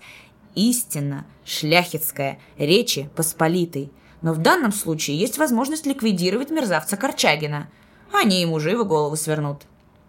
Виктор оставался в городке один. Жил у тети, жены вице-директора сахарного завода. Отец с матерью и Нелли давно жили в Варшаве, где Сигизмунд Лещинский занимал видное положение. Подойдя к комендатуре, Виктор вошел в раскрытую дверь. Через некоторое время он шел в сопровождении четырех петлюровцев к дому Корчагиных. Указывая на светившееся окно, он тихо сказал «Вот здесь» и, обратившись к стоявшему рядом Харунжему, спросил «Мне можно идти?» «Пожалуйста, мы справимся одни. Благодарю за услугу». Виктор быстро зашагал по тротуару. Павел, получив последний удар в спину, ткнулся вытянутыми руками в стену темной комнаты, куда его привели. Нащупав руками подобие нар, он сел, измученный, избитый, подавленный. Его арестовали тогда, когда он этого не ожидал. Как могли узнать про него петлюровцы? Ведь его никто не видел. Что теперь будет? Где Жухрай? Он расстался с матросом в доме Климки. Павел пошел к Сережке, а Жухрай дожидался вечера, чтобы выбраться из города. «Как хорошо, что я спрятал револьвер в вороньем гнезде», — подумал Павел. «Ведь если бы они его нашли, тогда мне конец. Но как они узнали?» Этот вопрос мучил его неизвестностью. Мало чем воспользовались петлюровцы из имущества Корчагиных. Свой костюм и гармонь брат забрал в село. Мать увезла свой сундучок, и шарившим по углам петлюровцам досталось очень немногое. Зато не забыть Павлу пути от дома до комендантской. Ночь темная, хоть глаз выколи. Небо заволокло тучами, и, подталкиваемый с боков и сзади немилосердными пинками, он шел бессознательно, в состоянии какого-то отупения – за дверью слышались голоса. В соседней комнате помещалась комендантская охрана. Под дверью яркая полоска света. Корчагин встал и, пробираясь вдоль стены ощупью, обошел комнату. Напротив нар нащупал окно с прочной зубчатой решеткой. Потрогал рукой, заделано крепко. Здесь, видно, раньше была кладовка. Пробравшись к двери, постоял с минуту, прислушиваясь. Потом нажал легонько на ручку. Дверь противно скрипнула. «Сволочь немазанная!» — выругался Павел. В открывшуюся узенькую щель увидел чьи-то заскорузлые с раскоряченными пальцами ноги на краю нар. Еще легкий нажим на ручку, и дверь уже без стеснения заверещала. С нар поднялась заспанная, растрепанная фигура и, зверски скребя всей пятерней вшивую голову, многословно заговорила — когда восьмиэтажное ругательство, произнесенное лениво-однотонным голосом, было закончено, фигура, дотронувшись до стоявшего у головы ружья, флегматично изрекла. «Закрой дверь, а выглянь у меня еще разок, так получишь пятерку...» Павел прикрыл дверь. В соседней комнате гоготали. Много передумал он в эту ночь. Первая попытка вмешаться в борьбу окончилась для него, Корчагина, так неудачно. С первого же шага схватили и заперли, как мышь в ящике. И когда, сидя, забылся в тревожной полудреме, выплыл образ матери. Ее худенькое, морщинистое лицо с такими знакомыми, родными глазами. Плыла мысль. Хорошо, что ее нет. Меньше горя. От окна на полу вырисовывался серый квадрат. Темнота понемногу отступала. Приближался рассвет. Подвиг шестой, глава шестая. В большом старом доме светилось лишь одно окно, задернутое занавесью. Во дворе залаял внушительным басом, привязанный на цепь трезор. Сквозь дремоту Тоня слышит негромкий голос матери. «Нет, она еще не спит. Заходите, Лиза». Легкие шаги и ласковое порывистое объятие подруги рассеивают обрывки дремоты. Тоня улыбается усталой улыбкой. «Хорошо, Лиза, что пришла. У нас радость. Вчера миновал кризис у папы, и сегодня он спит спокойно целый день. И мы тоже с мамой отдыхали от бессонных ночей. Рассказывай, Лиза, все новости». Тоня притягивает подругу к себе на диван. О, новостей очень много. Часть из них я могу рассказать только тебе, смеется Лиза, лукаво поглядывая на Екатерину Михайловну. Мать Тони, представительная дама, несмотря на свои 36 лет, с живыми движениями молодой девушки, с умными серыми глазами, с некрасивым, но приятным энергичным лицом, улыбнулась. Я с удовольствием оставлю вас одних через несколько минут, а теперь рассказывайте общедоступные новости», – шутила она, подвигая стул к дивану. Первая новость. Мы больше заниматься не будем. Школьный совет решил выдать седьмому классу аттестат об окончании. Я очень рада, живо рассказывала Лиза. Мне так надоело это алгебра и геометрия. Для чего учить все это? Мальчишки, возможно, дальше будут учиться, хотя они сами не знают где. Везде э, фронты, сражения, ужас. Нас выдадут замуж, а от жены никакой алгебры не требуется. Говоря это, Лиза засмеялась. Посидев немного с девушками, Екатерина Михайловна ушла к себе. Лиза подвинулась ближе к Тоне и, обняв подругу, шепотом рассказала ей о столкновении на перекрестке.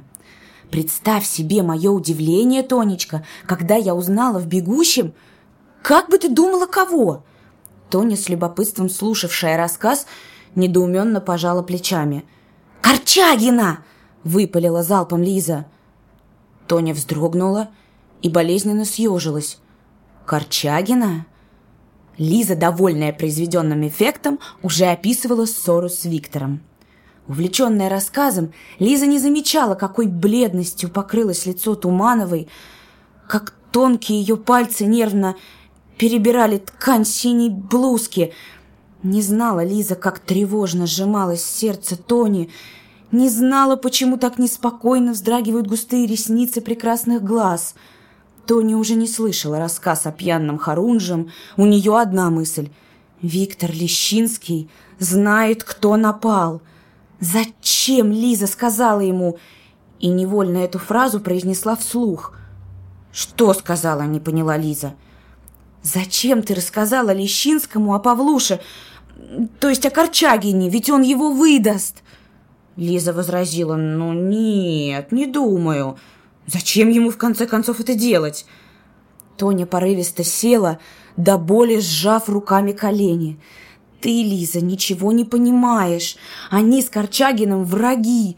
И к этому прибавляется еще одно обстоятельство. И ты сделала большую ошибку, рассказав Виктору о Павлуше.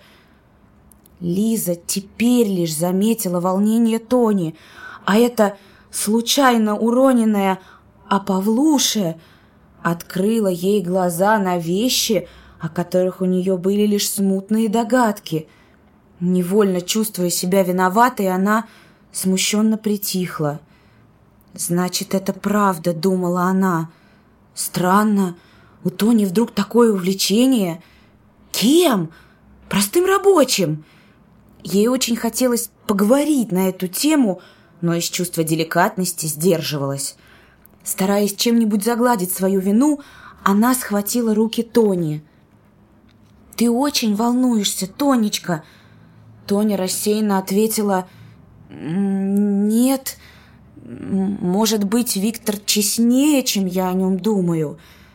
Вскоре пришел Демьянов, скромный, мешковатый юноша, их одноклассник. До самого его прихода разговор у девушек не вязался. Проводив товарищей, Тоня долго стояла одна. Прислонясь к калитке, она смотрела на темную полосу дороги, ведущей в город. На нее дышал насыщенный холодной влажностью и весенней прелью вечный бродяга ветер. Недобро, мутно-красными зрачками мигали вдали окошечки городских усадеб. Вот он, там, этот чужой ей городок. В нем Под одной из крыш, не зная об угрозе, он, ее мятежный товарищ, и, возможно, забыл о ней.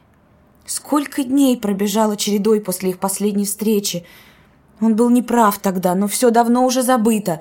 Завтра она увидит его, и опять вернется дружба, волнующая, хорошая.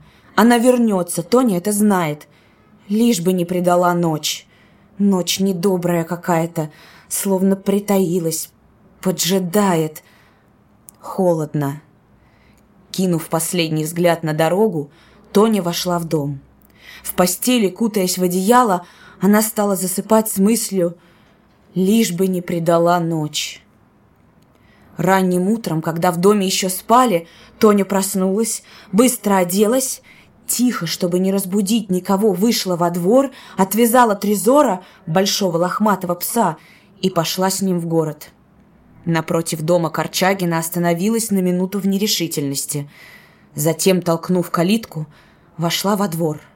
Трезор бежал впереди, помахивая хвостом.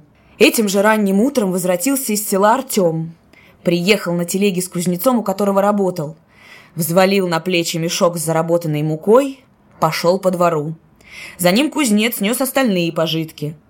У раскрытой двери Артем сбросил с плеч мешок. Позвал «Павка!» Но ответа не получил. «Тащи в дом, чего там?» — сказал подошедший кузнец. Положив пожитки на кухне, Артем вошел в комнату и остолбенел. Все было перерыто, перевернуто, старое тряпье разбросано по полу — «Что за черт?» – недоумевающе буркнул Артем, оборачиваясь к кузнецу. «Да, беспорядок», – поддакнул тот. «Куда мальчишка девался?» – начинал злиться Артем. Но квартира была пуста, и спрашивать было не у кого. Кузнец простился и уехал. Артем вышел во двор и стал осматриваться кругом. «Не пойму, что за буза такая? Квартира открыта, Павки нет». Сзади него послышались шаги. Артем обернулся. Перед ним стоял, насторожив уши, громадный пес. От калитки к дому шла незнакомая девушка. «Мне нужно видеть Павла Корчагина», — сказала она негромко, рассматривая Артема.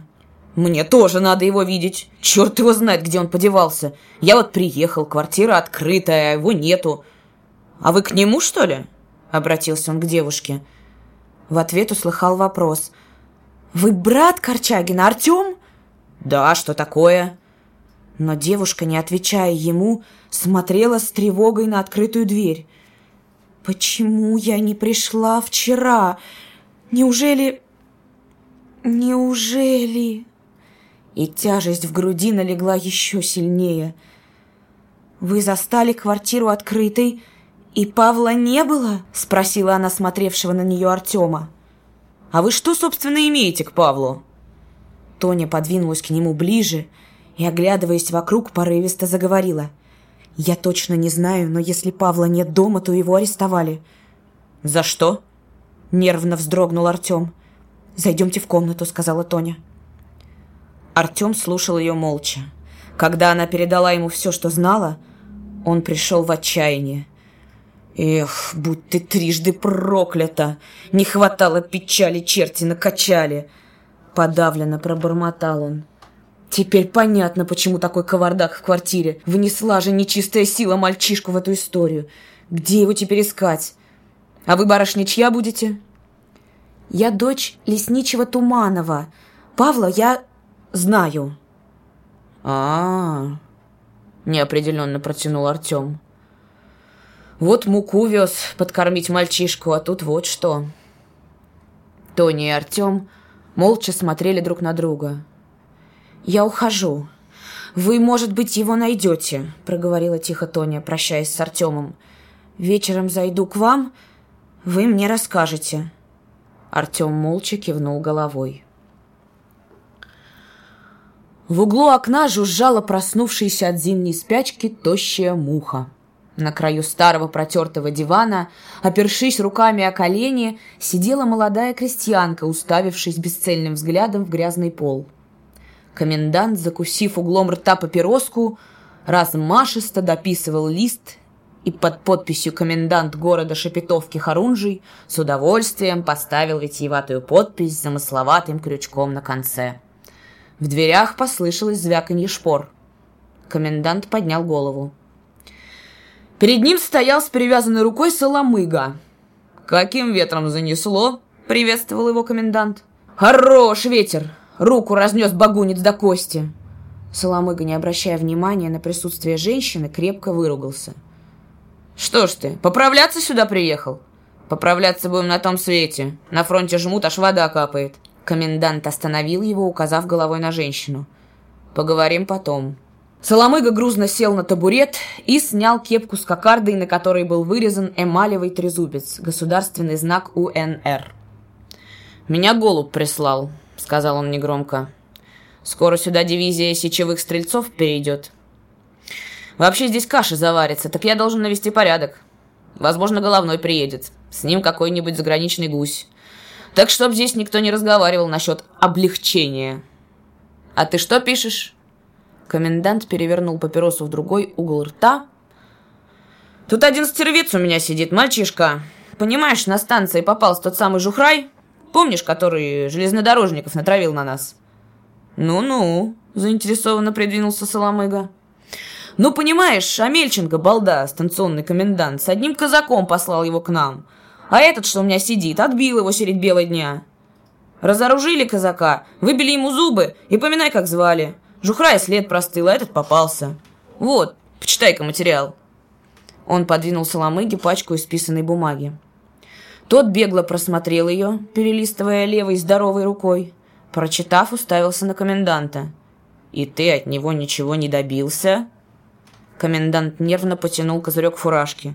«Пять дней с ним бьюсь, молчит. Ничего, говорит, не знаю, я не освобождал. Выродок какой-то бандитский.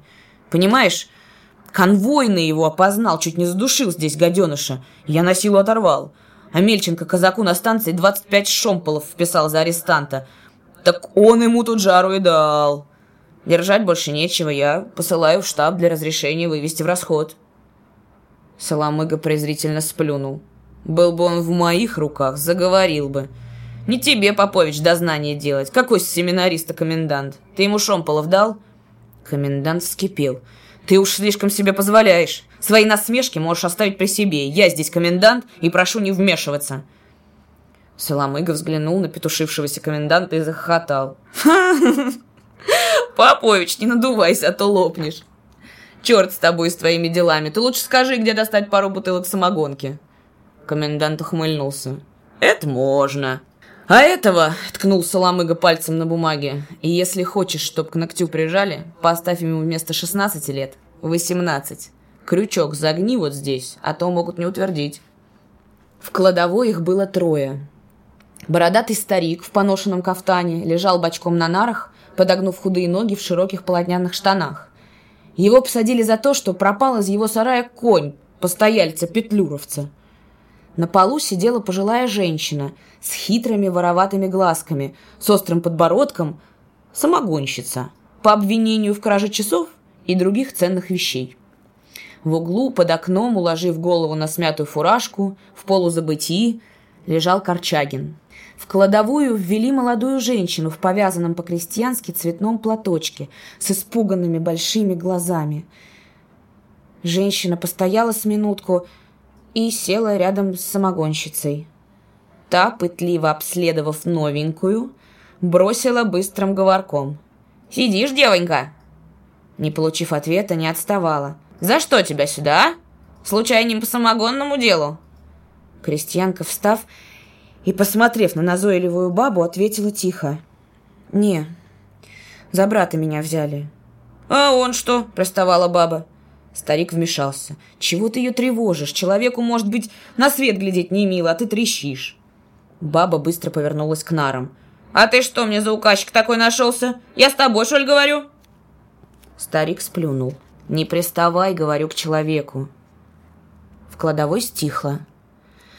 Женщина разослала большой платок, прилегла, положив голову на руку. Самогонщица принялась за еду. Старик спустил ноги на пол, не спеша свернул козью ножку и закурил. По кладовой потянулись клубы вонючего дыма. Чавкая набитым ртом, баба заворчала. Поесть бы дал спокойно, без вонища, раскурился без перестану. Старик язвительно хихикнул. Похудеть боишься? Вон в дверь не пролезешь скоро. Ты бы хлопцу дала поесть, а то в себя все толчешь. Баба обидчиво отмахнулась. Я ему говорю, поешь. Не хочет. А насчет меня губы не распускай, не твое ем.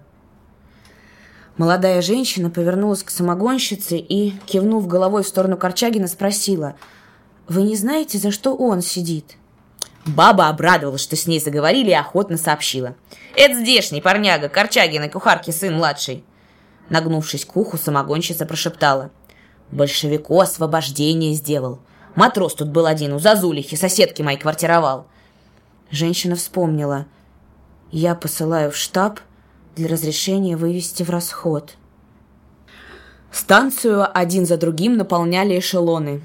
Беспорядочной толпой оттуда вываливались курени, батальоны сечевых стрельцов – по путям медленно полз заклепанный в сталь четырехвагонный бронепоезд «Запорожец». С платформ стаскивали орудия. Из товарных вагонов выводили лошадей. Тут же седлали, садились, расталкивая бесформенные толпы пехотинцев, пробивались на станционный двор, где строился кавалерийский отряд. Суетились старшины, выкрикивая номера своих подразделений. Вокзал гудел, как осинный рой. Из бесформенной кучи разноголосых суматошных людей – Постепенно сколачивались квадраты взводов, и вскоре поток вооруженных людей влился в город.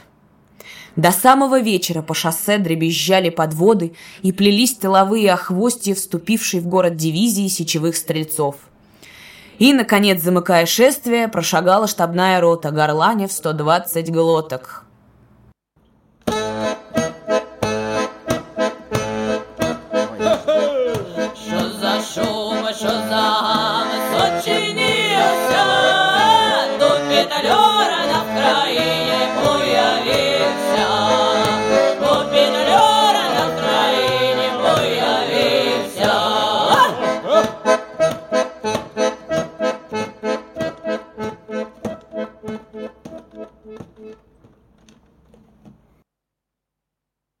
Корчагин поднялся к окошку. Сквозь сумрак раннего вечера он услышал грохот колес на улице, топот множества ног, многоголосые песни. Сзади тихо сказали. «Видно, войска в город входят». Корчагин обернулся. Говорила девушка, которую привели вчера. Он слышал ее рассказ. Самогонщица добилась своего. Она из деревни, что в семи верстах от городка. Старший ее братишка Грицко, красный партизан, при советах верховодил в комбеде. Когда ушли красные, ушел и Грицко, опоясав себя пулеметной лентой. А теперь семье житья нет. Лошадь одна была, и ту забрали. Отца в город возили, намучился, сидя под замком. Староста из тех, кого прищемлял Грицко, в отместку на постой к ним всегда приводит разных людей. Обнищала семья в конец. Вчера на село явился комендант для облавы. Привел его староста к ним. Пригляделся к девушке комендант. Наутро забрал в город для допроса. Корчагину не спалось. Бесследно исчез покой. И одна назойливая мысль, от которой не мог отмахнуться, мысль «Что будет дальше?» вертелась в голове. Больно покалывало избитое тело. С животной злобой избил его конвоир. Чтобы отвлечься от ненавистных мыслей, стал слушать шепот своих соседок. Совсем тихо рассказывала девушка, как приставал к ней комендант, угрожал, уговаривал, а, получив отпор, озверел. «Посажу, — говорит, — в подвал, ты у меня оттуда не выйдешь». Чернота заволакивала углы. Впереди ночь душная, неспокойная. Опять мысли о неизвестном завтра. Седьмая ночь, а кажется, будто месяцы прошли. Жестко лежать, не утихла боль. В кладовой теперь лишь трое. Детка на нарах храпит, как у себя на печи. Детка мудро спокоен и спит ночами крепко. Самогонщицу выпустил Харунжи добывать водку. Христина и Павел на полу, почти рядом. Вчера в окошечке видел Сережку. Долго тот стоял на улице, смотрел тоскливо на окна дома. Видно, знает, что я здесь. Три дня передавали куски черного кислого хлеба, Кто передавал, не сказали. Два дня тревожил допросами комендант. Что бы это могло значить? На допросах ничего не сказал. От всего отрекался. Почему молчал, и сам не знал. Хотел быть смелым, хотел быть крепким, как те, о которых читал в книгах. А когда взяли, вели ночью и у громады паровой мельницы один из ведущих сказал «Чего его таскать, пан Харунжий, пулю в спину и кончено». Стало страшно. Да, страшно умирать в шестнадцать лет. Ведь смерть — это навсегда, а не жить. Христина тоже думает. Она знает больше, чем этот парень. Он, наверное, еще не знает. А она слышала. Не спит он, мечется ночами. Жалко, ой, как жалко Христине его. Но у нее свое горе. Не может забыть она страшные слова коменданта. «Я с тобой завтра расправлюсь. Не хочешь со мной в караулку пойдешь. Казаки не откажутся. Выбирай». Ой, как тяжело, и неоткуда пощады ждать. Чем же она виновата, что Грицков красный пошел? Ой, як нас выйти тяжко жить. Тупая боль сжимает горло. Беспомощное отчаяние. Страх захлестнули ее. И Христина глухо зарыдала. Вздрагивает молодое тело от безумной тоски и отчаяния. В углу у стены шевельнулась тень. «Ты чего это?»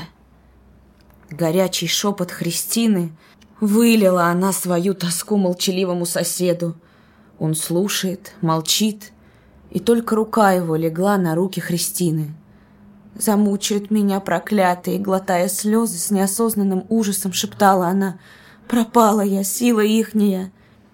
Что он, Павел, мог сказать этой девчине? Нет слов, нечего говорить. Жизнь давила обручем. Не пустить ее завтра, бороться и забьют до смерти, а то и рубанут саблей по голове и кончено. И чтобы хоть чуть-чуть приласкать эту горем отравленную девушку, нежно по руке погладил.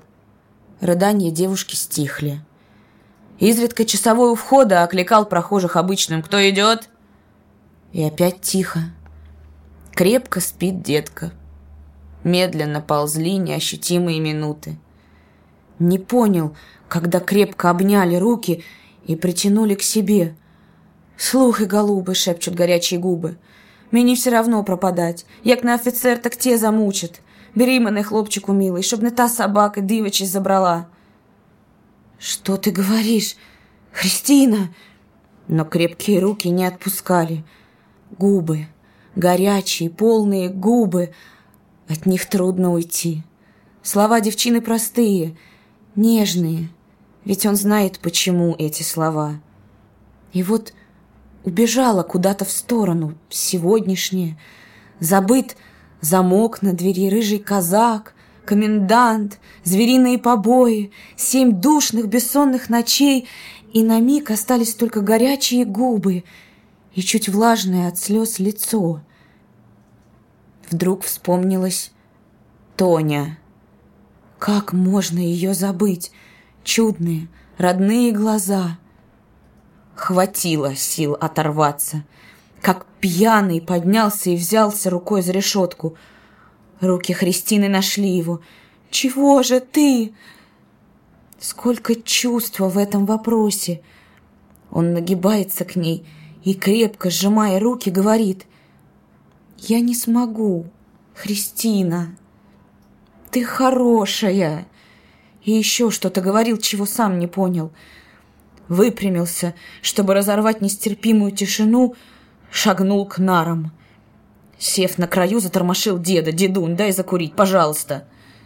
В углу, закутавшись в платок, рыдала девушка. Днем пришел комендант, и казаки увели Христину. Она попрощалась глазами с Павлом. В них был укор.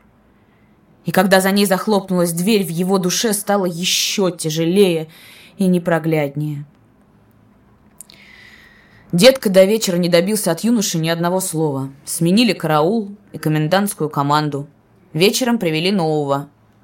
Павел узнал в нем долинника, столяра сахарного завода, крепко скроенный, приземистый, в облинялой желтой рубахе под заношенным пиджаком. внимательным взглядом обежал кладовку. Павел видел его в 1917 году в феврале, когда докатилась революция до городка. На шумных демонстрациях он слышал только одного большевика. Это был Долинник. Он говорил солдатам речь, влезший на забор у дороги. Запомнилось его заключительное «Держитесь, солдаты, за большевиков! Они не продадут!» И с тех пор столяра не встречал. Старик обрадовался новому соседу. Ему, видно, было тяжело сидеть молча целый день. Долинник подсел к нему на нары, раскурил с ним папироску и расспросил обо всем. Затем подсел к Корчагину. «А у тебя что хорошего?» – спросил он парня. «Каким образом сюда?» Получая односложные ответы, Долинник чувствовал, что его собеседник недоверчив, поэтому так скуп на слова. Но когда столяр узнал, Какое обвинение предъявляют юноше? Он удивленно уставился на Корчагина своими умными глазами. Сел рядом. «Так ты говоришь, Жухрая выручил?» «Вот оно что!» «Я и не знал, что тебя забрали!» Павел от неожиданности приподнялся на локте. «Какого Жухрая? Я ничего не знаю. Мало ли чего мне пришьют!» Но Долинник, улыбаясь, подвинулся к нему ближе. «Брось, дружок, передо мной не запирайся, я больше твоего знаю». И тихо, чтобы не слышал старик, я сам Жухрая провожал. Он пойди на месте. Федор мне все рассказал про тот случай. Помолчав немного, думая о чем-то, добавил. Парень ты, оказывается, что надо. Но вот то, что сидишь, что они знают про все, это дело того, ни к черту, можно сказать, совсем дрянь. Он сбросил пиджак, постелил его на полу, сел, опершись спиной о стенку, и снова стал крутить папироску. Последние слова Долинника все сказали Павлу. Было ясно, Долинник свой человек. Раз провожал Жухрая, значит... К вечеру он знал, что Долинник арестован за агитацию среди петлюровских казаков – Попался он с поличным, когда раздавал воззвание губернского ревкома с призывом сдаваться и переходить к красным. Осторожный долинник рассказал Павлу немногое. «Кто знает», — подумал он, — «начнут бить парнишку шомполами. Молод еще». Поздно вечером, укладываясь спать, высказал свои опасения в короткой общей фразе. «Положение наше с тобой, Корчагин, можно сказать, хуже губернаторского. Посмотрим, что из этого получится». На другой день в кладовой появился новый арестант. Известный всему городу парикмахер шлема Зельцер с огромными ушами, тонкой шеей. Он рассказывал Долиннику, горячась и жестикулируя. «Ну так вот, Фукс, Блуфштейн, Трахтенберг, хлеб-соль будут ему носить. Я говорю, хотите нести – несите. Но кто им подпишет от всего еврейского населения? Извиняюсь, никто. Им есть расчет. Фукса магазин, у Трахтенберга мельница, а у меня что? А у остальной голоты? У этих нищих ничего. Но у меня длинный язык. Сегодня я брею одного старшину, из новых, что прислали недавно. Скажите, говорю, атаман Петлюра знает про погромы или нет? Примет он эту делегацию? Эх, сколько раз я неприятностей имел за свой язык. Что вы думаете, этот старшина сделал, когда я его побрил, попудрил, сделал все на первый сорт? Он себе встает, вместо того, чтобы деньги мне заплатить, арестовывает меня за агитацию против власти. Зельцер ударял себя по груди кулаком. «Какая агитация? Что я такое сказал? Я только спросил у человека, и за это меня сажать!» Зельцер, горячась, крутил Долиннику пуговицу на рубашке, дергал его то за одну, то за другую руку. Долинник невольно улыбнулся, слушая возмущенного шлему. Когда парикмахер замолчал, Долинник сказал серьезно. «Эх, шлема, вот ты умный парень, а дурака свалял. Нашел время, когда языком молоть. Я б тебе не советовал попадаться сюда». Зельцер, понимающе посмотрел на него и в отчаянии махнул рукой. Дверь открылась, и в кладовую втолкнули знакомую Павлу самогонщицу. Она озлобленно ругала ведущего казака. «Огонь бы вас спалил вместе с вашими комендантами, чтобы ему от моей гарилки околеть!» Часовой захлопнул за ней дверь, и было слышно, как он засовывал замок. Баба села на нары ее шутливо приветствовал старик. «Что? Опять к нам трещотка? Что ж садись, гостем будешь?» Самогонщица нелюбезно глянула на старика, и, захватив узелок, пересела на пол рядом с долинником. Ее опять посадили, получив от нее несколько бутылок самогона. За дверью в караулке послышались крики, движения. Чей-то резкий голос отдавал приказания. Все арестованные в кладовой повернули головы к двери. На площади у неказистой церквушки со старинной колокольней происходило необычайное для городка событие. Охватывая площадь с трех сторон, правильными прямоугольниками разместились части дивизии сечевых стрельцов в полном боевом снаряжении. Впереди, начиная от церковного подъезда, рядами, упираясь в забор школы, вытянулись шахматными квадратами три пехотных полка – серой грязноватой массой, приставив ружье к ноге, в нелепых железных русских шлемах, похожих на расколотые пополам тыквы, густо обвешанные патронами, стояли петлюровские солдаты наиболее боеспособной дивизии директории. Хорошо одетая и обутая из запасов бывшей царской армии, больше чем наполовину состоявшей из кулаков, сознательно боровшихся против советов, эта дивизия была переброшена в городок для защиты важнейшего стратегического железнодорожного узла. Из Шепетовки в пять разных сторон убегали блестящие полоски путей. Потерять этот пункт для Петлюры значило потерять все. У директории и так оставалась куцая территория. Столицей Петлюровщины стал скромный городок Винница. Головной атаман лично решил проверить части. Все было готово к его встрече. В задних рядах, подальше от взглядов, в углу площади примостили полк новомобилизованных. Тут была босая, пестро одетая молодежь. Никто из этих молодых сельских парней, стащенных ночной облавой с печек или пойманных на улице, не думал идти воевать. «Нема дурных», — говорили они. Самое большее, что удавалось петлюровским офицерам, это привести мобилизованных под конвоем в город, рассчитать их на роты и курени и выдать оружие но на другой же день треть приведенных исчезала, и с каждым днем их становилось все меньше. Выдавать им сапоги было более чем легкомысленно, да и сапог-то было не густо. Издан был приказ явиться на призыв обутами. Он дал изумительные результаты. Где только добывалась эта невероятная рвань, которая держалась на ногах лишь при помощи проволоки и веревок. На парад их привели босыми. За пехотой растянулся кавалерийский полк Голуба. Кавалеристы сдерживали густые толпы любопытных. Всем хотелось посмотреть парад. Сам головной атаман приедет. В городе такие события были редкостью, и пропустить бесплатное зрелище никто не хотел. На ступеньках церкви собрались полковники, есаулы, обе поповны, кучка украинских учителей, группа вильных казаков, слегка горбатый председатель управы, в общем, избранные, представляющие общественность. И среди них в Черкеске главный инспектор пехоты. Он командовал парадом. В церкви облачался в пасхальное одеяние поп Василий. Прием Петлюри готовился торжественный. Принесли и водрузили знамя, желтое с голубым. Ему должны были присягать мобилизованные. Командир дивизии на тощем облезлом форде отправился на вокзал за Петлюрой. Инспектор пехоты подозвал к себе стройного с щегольски закрученными усиками полковника Черняка.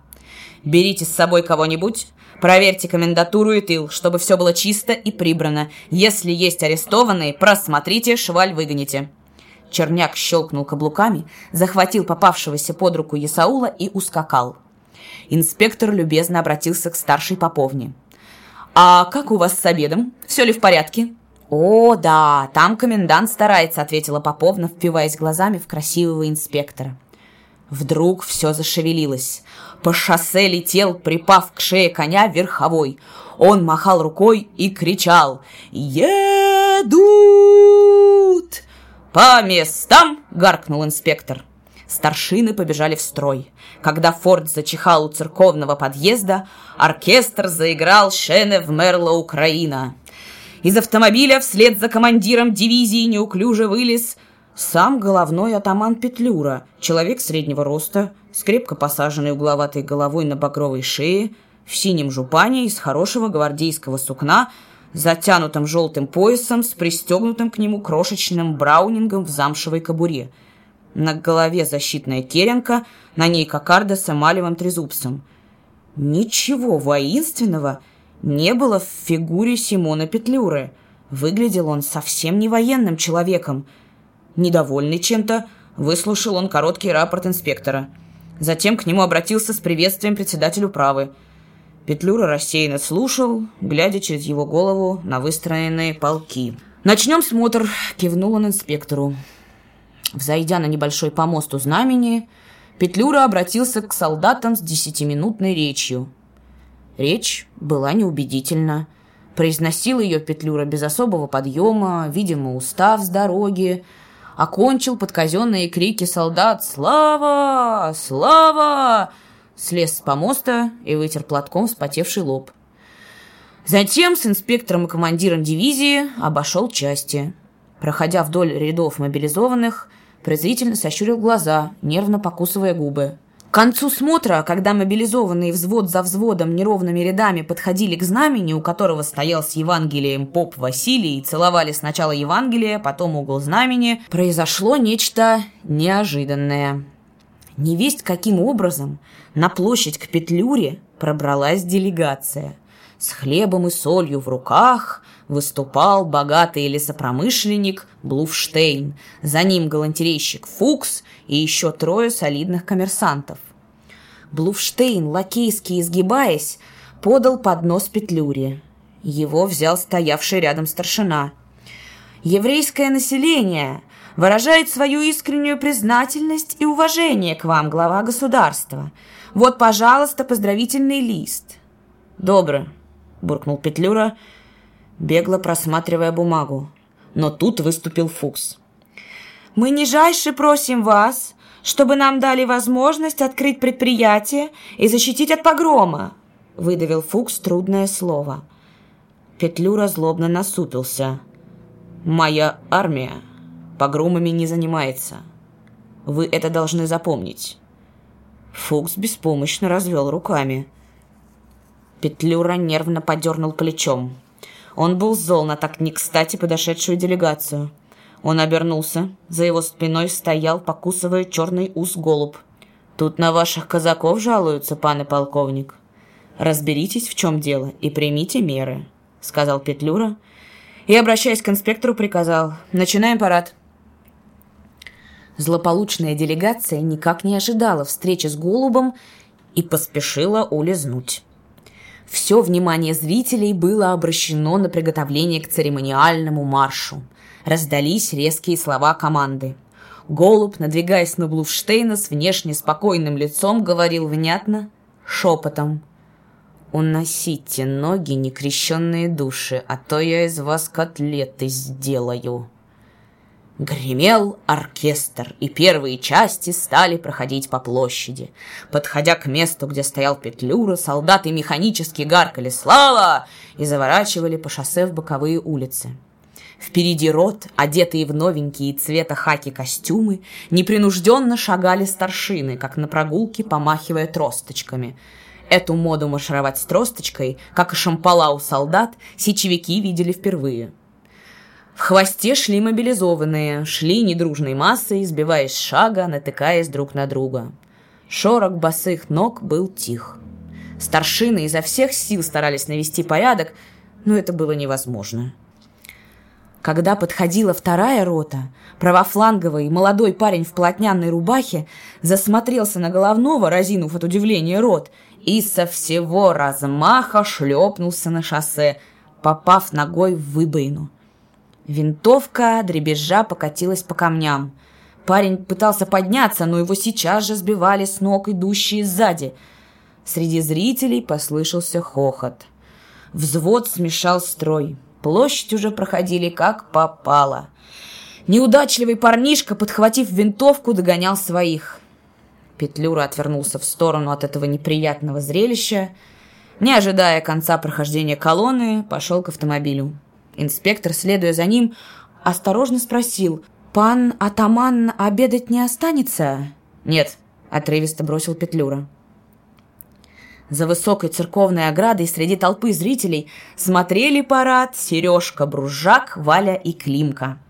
Крепко обхватив руками прутья решетки, взглядом полным ненависти всматривался Сережа в лица стоявших внизу. «Пойдем, Валя, лавочка закрывается», вызывающе громко, так, чтобы слышали все, проговорил он, отрываясь от решетки. На него изумленно обернулись. Не обращая ни на кого внимания, он пошел к калитке. За ним сестра и Климка. Подскакав к комендантской, полковник Черняк с Исаулом спрыгнули с лошадей. Передав их вестовому, быстро вошли в караулку. «Где комендант?» — резко спросил Черняк у вестового. «Не знаю», — промямлил тот. «Куда-то пошел». Черняк оглядывал грязную, неприбранную караулку, развороченные постели, на которых беспечно развалились комендантские казаки. Они и не думали даже встать при приходе старшин. «Что за хлеб развели?» — заревел Черняк. «Вы что развалились, как поросные свиньи?» — налетел он на лежавших. Один из казаков, сев, сытно отрыгнул и недружелюбно промычал. «Ты чего кричишь? У нас свое кричало есть!» «Что такое?» — подскочил Черняк. «Ты с кем разговариваешь, коровья морда?»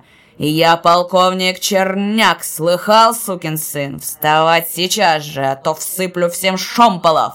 Бегал по караулке разгоряченный полковник. «В одну минуту, чтобы всю грязь вымести, кровати прибрать, морды свои привести в человеческий вид, на кого вы похожи! Не казаки, а банда с большой дороги!» Его ярости не было границ. Он с бешенством толкнул ногой бак с помоями, стоявший на дороге. Есаул не отставал от него, обильно сыпя матерщину и убедительно помахивая плеткой-треххвосткой, сгонял лежебок с постелей. «Головной атаман парад принимает! Сюда зайти может! Живо шевелитесь!» Видя, что дело принимает серьезный оборот, и что Шомпола действительно можно заработать, имя Черняка всем было прекрасно известно – Казаки забегали, как ошпаренные. Работа закипела. «Надо посмотреть арестованных», — предложил Исаул. «Кто и знает, кого они здесь держат. Заглянет головной, может получиться ерунда». «У кого ключ?» — спросил часового черняк. «Откройте сейчас же!» Старшой торопливо подскочил и открыл замок. «А где комендант? Что я его долго ждать буду? Найти его сейчас же и прислать сюда!» — командовал Черняк. Охрану вывести во двор, выстроить в порядке. Почему винтовки без штыков? Мы вчера только сменились, оправдывался старшой. Он кинулся к двери искать коменданта. Исаул толкнул ногой дверь кладовой. С полу привстало несколько человек, остальные остались лежать. «Откройте двери!» — командовал Черняк. «Здесь мало света!» Он всматривался в лица арестованных. «За что сидишь?» — резко спросил он сидевшего на нарах старика. Тот приподнялся, подтянул штаны и, немного заикаясь, напуганным резким криком прошамкал. «Я и сам не знаю. Посадили, вот и сижу. Коняга со двора пропала. Так я же в этом не виноват». «Чья коняга?» — перебил Исаул. «Да казенная. Пропили ее мои постояльцы, а на меня сваливают». Черняк окинул старика с головы до ног быстрым взглядом, нетерпеливо дернув плечом. «Забери свои манатки и марш отсюда!» — крикнул он, поворачиваясь к самогонщице. Старик не сразу поверил, что его отпускают, и, обращаясь к Исаулу, заморгал под слеповатыми глазами. «Значит, мне уйти дозволяется?» Тот кивнул головой. «Катись, катись поскорей!» Старик поспешно отвязал от нар свою торбу и бочком проскочил в дверь.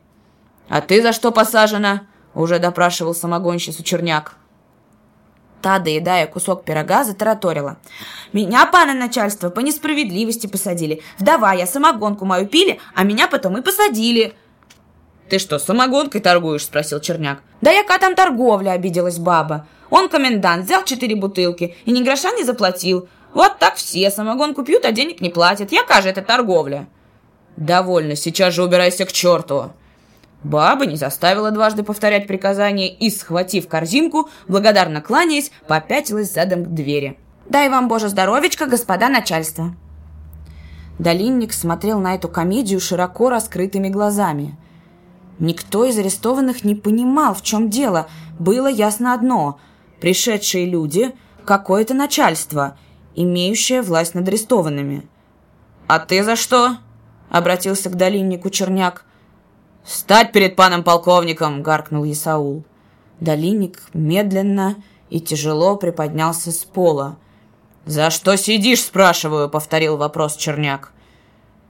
Долинник несколько секунд смотрел на подкрученные усы полковника, на его гладко выбритое лицо, потом на козырек новенькой керенки с эмалевой кокардой, и вдруг мелькнула хмельная мысль. «А что, если выйдет?» «Меня арестовали за то, что я шел по городу после восьми часов», — сказал он первое, что пришло ему на ум. Ожидал весь в мучительном напряжении. «А чё ночью шатаешься?» «Да не ночью, часов в одиннадцать». Говорил и уже не верил в дикую удачу. Колени дрогнули, когда услышал короткое «Отправляйся!». Долинник, забыв свой пиджак, шагнул к двери, а Исаул уже спрашивал следующего — Корчагин был последним. Он сидел на полу, совершенно сбитый с толку всем тем, что видел, и даже не успел осознать, что долинника отпустили. Понять, что происходит, он не мог. Всех отпускают. Но долинник... Долинник... Он сказал, что арестован за ночное хождение. Наконец понял. Полковник начал допрос худенького Зельцера с обычного «За что сидишь?» Бледный, волнующийся парикмахер ответил порывисто. «Мне говорят, что я агитирую, но я не понимаю, в чем моя агитация заключается». Черняк насторожился. «Что? Агитация? О чем агитируешь?» Зельцер недоуменно развел руками. «Я не знаю, но я говорил только, что собирают подписи на прошение головному атаману от еврейского населения». «На какое прошение?» Продвинулись к Зельцеру Исаула Черняк. «Прошение об отмене погромов. Вы знаете, у нас был страшный погром. Население боится». «Понятно», — оборвал его Черняк. «Мы тебе пропишем прошение, жидовская морда». И, оборачиваясь к Исаулу, бросил. «Этого фрукта надо запрятать подальше, убрать его в штаб. Там я с ним побеседую лично. Узнаем, кто собирается подать прошение». Зельцер пытался возразить, но Исаул, резко махнув рукой, ударил его нагайкой по спине. «Молчи, стерва!» Кривясь от боли, Зельцер отшатнулся в угол. Губы его задрожали, он едва сдерживал прорывающиеся рыдания. При последней сцене Корчагин встал. В кладовой из арестованных оставались только он и Зельцер. Черняк стоял перед юношей и ощупывал его черными глазами. «Ну а ты чего здесь?» На свой вопрос полковник услышал быстрый ответ. «Я от седла крыло отрезал для подметки». «От какого седла?» – не понял полковник. «У нас стоят два казака, так я от старого седла крыло отрезал для подметок, а казаки меня сюда и привели за это». И, охваченный безумной надеждой выбраться на свободу, добавил, «Я как бы знал, что нельзя...» Полковник пренебрежительно глядел на Корчагина. «И чем этот комендант занимается? Черт его знает! Тоже!» Арестантов насбирал. И, оборачиваясь к двери, закричал. «Можешь идти домой и скажи отцу, чтобы он тебя вздул, как полагается. Ну, вылетай!» Не веря себе, сердцем готовым выпрыгнуть из груди, схватив лежавший на полу пиджак долинника, Корчагин кинулся к двери. Пробежав караулку и за спиной выходившего черняка, проскользнул во двор, оттуда в калитку и на улицу. В кладовой остался одинокий несчастный зельцер. Он с мучительной тоской оглянулся, инстинктивно сделал несколько шагов к выходу, но в караулку вошел часовой, закрыл дверь, повесил замок и уселся на стоящий у двери табурет. На крыльце Черняк довольно обратился к Исаулу. «Хорошо, что мы сюда заглянули. Смотри, сколько здесь швалин набилось. А коменданта посадим недельки на две. Ну, поедем, что ли?» Во дворе выстраивал свой отряд старшой – Увидев полковника, он подбежал и отрапортовал. «Все в порядке, пане полковник!» Черняк вложил ногу в стремя, легко вспрыгнул в седло. Исаул возился с норовистой лошадью. Подбирая поводья, Черняк сказал старшому. Скажи коменданту, что я выпустил всю дрянь, которую он тут напихал. Передай ему, что я посажу его на две недели за то, что он здесь развел. А того, что там сидит, перевести сейчас же в штаб. Караулу быть готовым. «Слушаюсь, пан и полковник», — откозырял старшой. Дав лошадям шпоры, полковник с Исаулом понеслись галопом к площади, где уже кончался парад. Перемахнув седьмой забор, Корчагин остановился. Бежать дальше не было сил. Голодные дни в душной, непроветриваемой кладовой обессилили его. Домой нельзя, а к бружакам идти узнает, кто разгромят всю семью. Куда же? Он не знал, что делать, и бежал, оставляя позади себя огороды и задворки усадеб. Опомнился, лишь наткнувшись грудью на чью-то ограду. Оглянулся, глянул и обомлел. За высоким дощатым забором начинался сад главного лесничего. Вот куда принесли его усталые в конец ноги. Разве думал он добежать сюда? Нет. Но почему же очутился именно у усадьбы лесничего? На это ответить не мог. Надо где-нибудь передохнуть и потом подумать, куда дальше. В саду есть деревянная беседка, там его никто не увидит. Корчагин подпрыгнул, захватил рукой край доски, забрался на забор и свалился в сад. Оглянувшись на чуть видневшийся за деревьями дом, он пошел к беседке. Она была открыта почти со всех сторон. Летом ее обвивал дикий виноград, а сейчас все было голо. Повернулся к забору, но было поздно. За спиной он услышал бешеный лай. От дома по засыпанной листьями дорожке, оглашая сад грозным рычанием, на него мчалась огромная собака. Павел приготовился к защите. Первое нападение было отбито ударом ноги, но пес готовился ко второму. Кто знает, чем окончилась бы эта схватка, если бы знакомый Павлу звонкий голос не закричал «Трезор! Назад!» По дорожке бежала Тоня. Оттащив за шейник Трезора, она обратилась к стоящему у забора Павлу. «Как вы сюда попали? Вас же могла искусать собака. Хорошо, что я...» Она запнулась. Ее глаза широко раскрылись. «Да чего же похож на Корчагина этот неизвестно как забредший сюда юноша?» Фигура у забора шевельнулась, и тихо проговорила. «Ты... вы меня узнаете?» Тоня вскрикнула и порывисто шагнула к Корчагину. «Павлуша! Ты!» Трезор понял крик как сигнал к нападению и сильным прыжком бросился вперед. «Пошел вон!»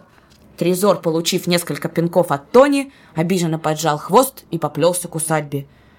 Тоня, сжимая руки Корчагина, произнесла «Ты свободен?»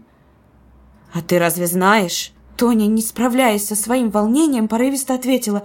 «Я все знаю. Мне рассказала Лиза. Но каким образом ты здесь? Тебя освободили?» Корчагин устало ответил. «Освободили по ошибке. Я убежал. Меня уже, наверное, ищут. Сюда попал нечаянно. Хотел отдохнуть в беседке». И как бы извиняясь добавил. «Я очень устал». Она несколько мгновений смотрела на него, и вся охваченная приливом жалости, горячей нежности, тревоги и радости сжимала его руки. «Павлуша, милый, милый Павка, мой родной, хороший, я люблю тебя, слышишь? Упрямый ты мой мальчишка, почему ты ушел тогда? Теперь ты пойдешь к нам, ко мне, я тебя ни за что не отпущу, у нас спокойно, ты пробудешь сколько нужно». Корчагин отрицательно покачал головой. «Если меня найдут у вас, что тогда будет? Не могу я к вам.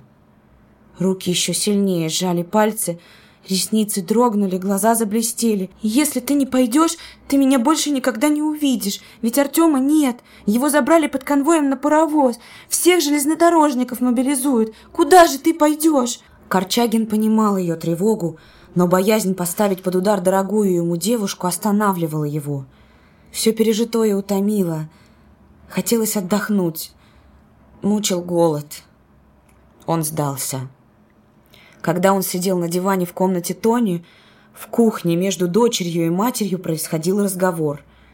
«Послушай, мама, У меня в комнате сейчас сидит Корчагин, помнишь, мой ученик. Я от тебя ничего не буду скрывать. Он был арестован за освобождение одного матроса-большевика. Он сбежал, и у него нет пристанища. Голос ее задрожал.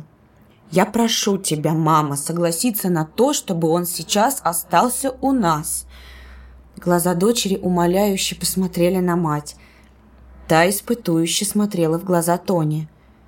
«Хорошо, я не возражаю. А где же ты устроишь его?» Тоня зарделась и, смущенно волнуюсь, ответила.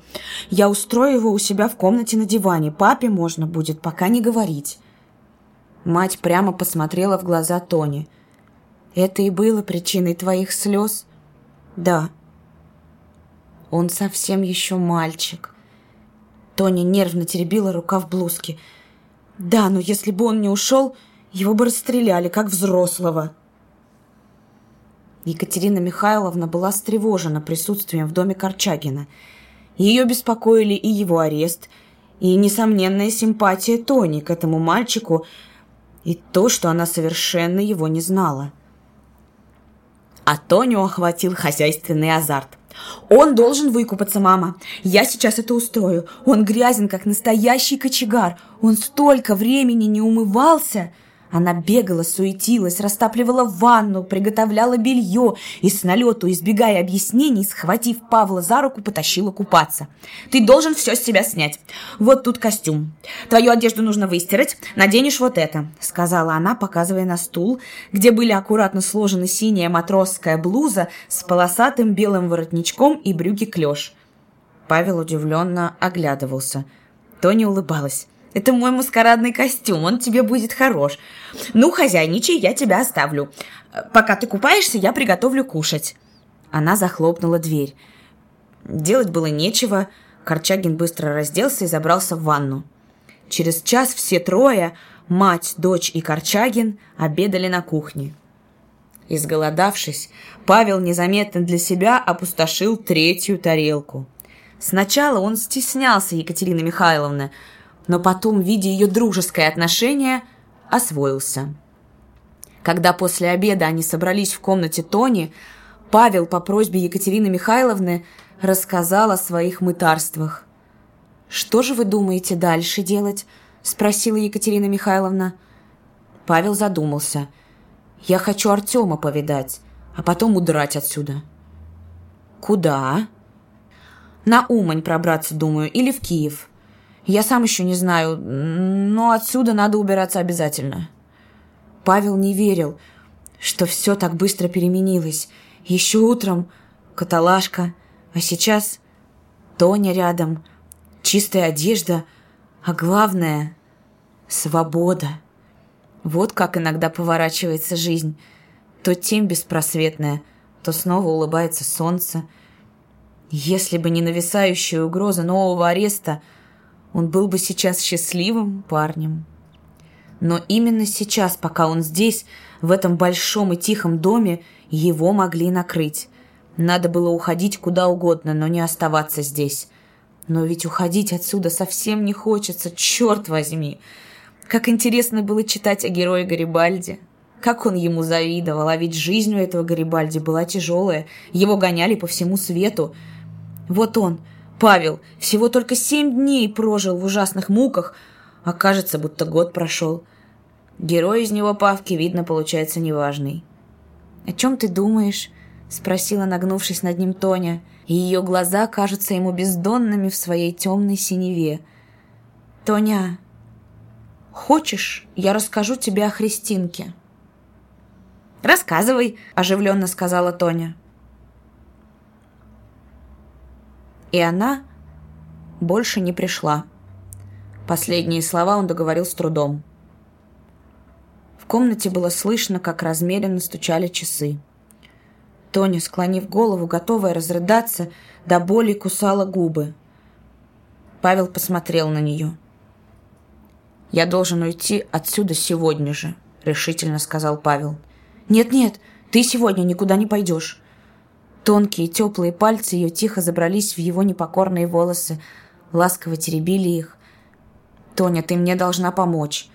Надо узнать в депо об Артеме и отнести записку Сереже. В вороньем гнезде у меня лежит револьвер.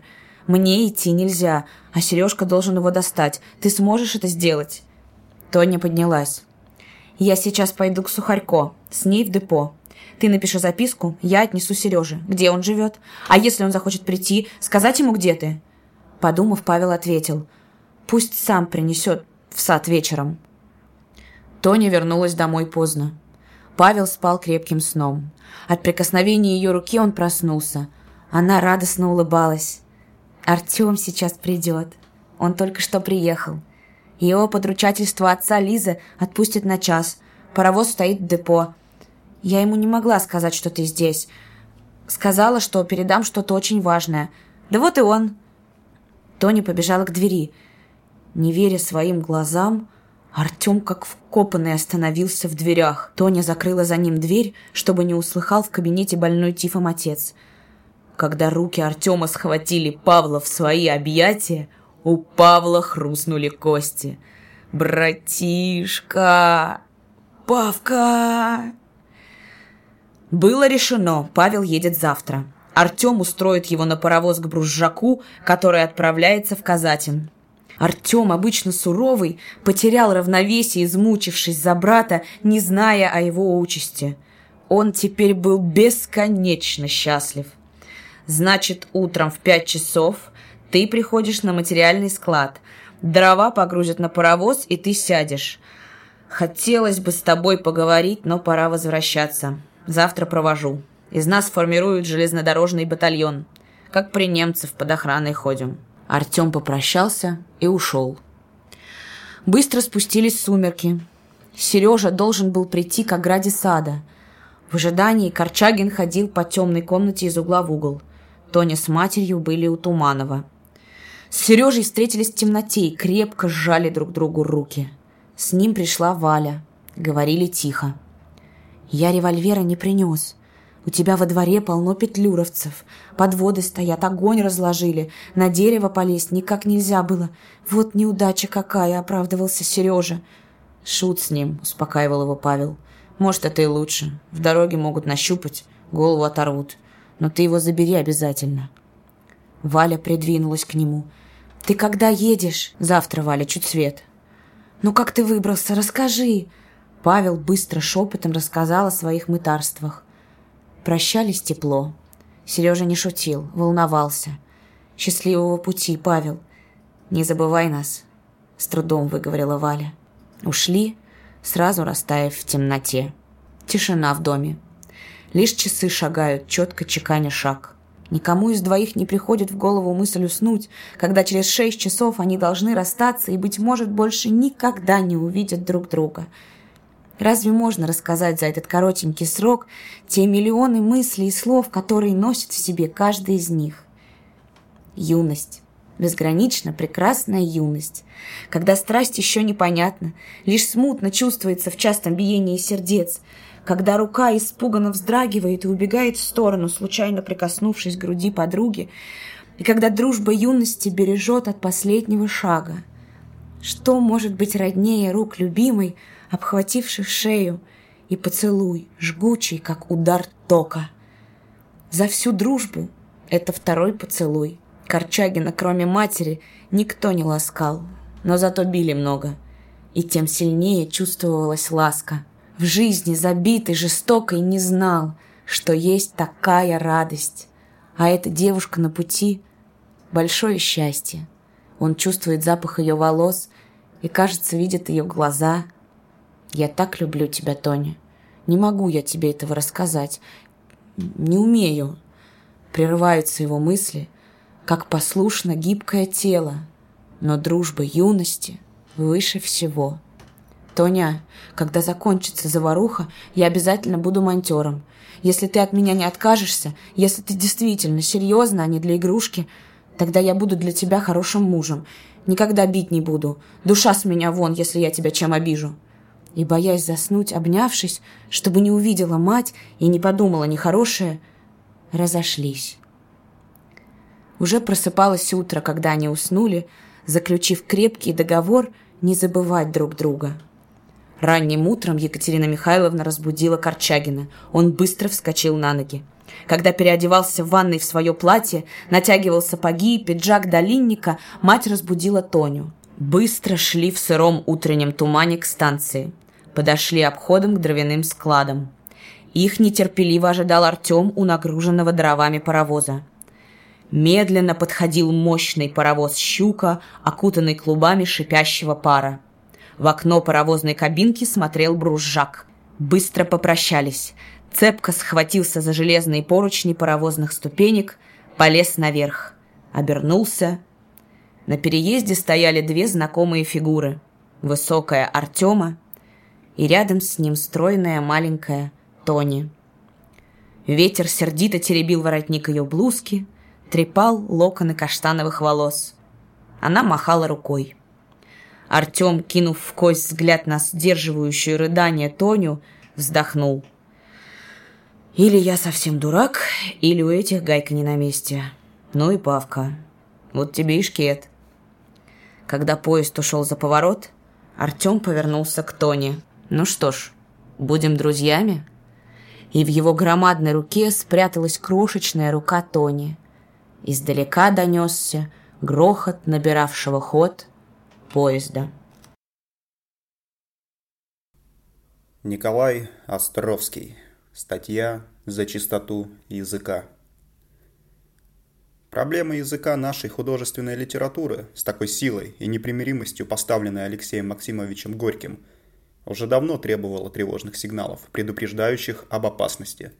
Засорение нашего прекрасного русского языка всякого рода искажением уже существующих слов или созданием новых, в большинстве случаев несуразных, бессмысленных, лишенных какой-либо образности, просто непонятных слов, не может быть далее терпимо. Например, пресловутое «скукожился» – смысл этого слова знает лишь его автор. Читатель, натыкаясь на такие словечки, реагирует сообразно темпераменту – но послушать его реплики писателю было бы полезно. Товарищ Караваева, выступая на вечере молодой гвардии в оргкомитете ССП, говорила о том, что печататься с каждым годом становится труднее не потому, что ослаблено внимание к литературной молодежи.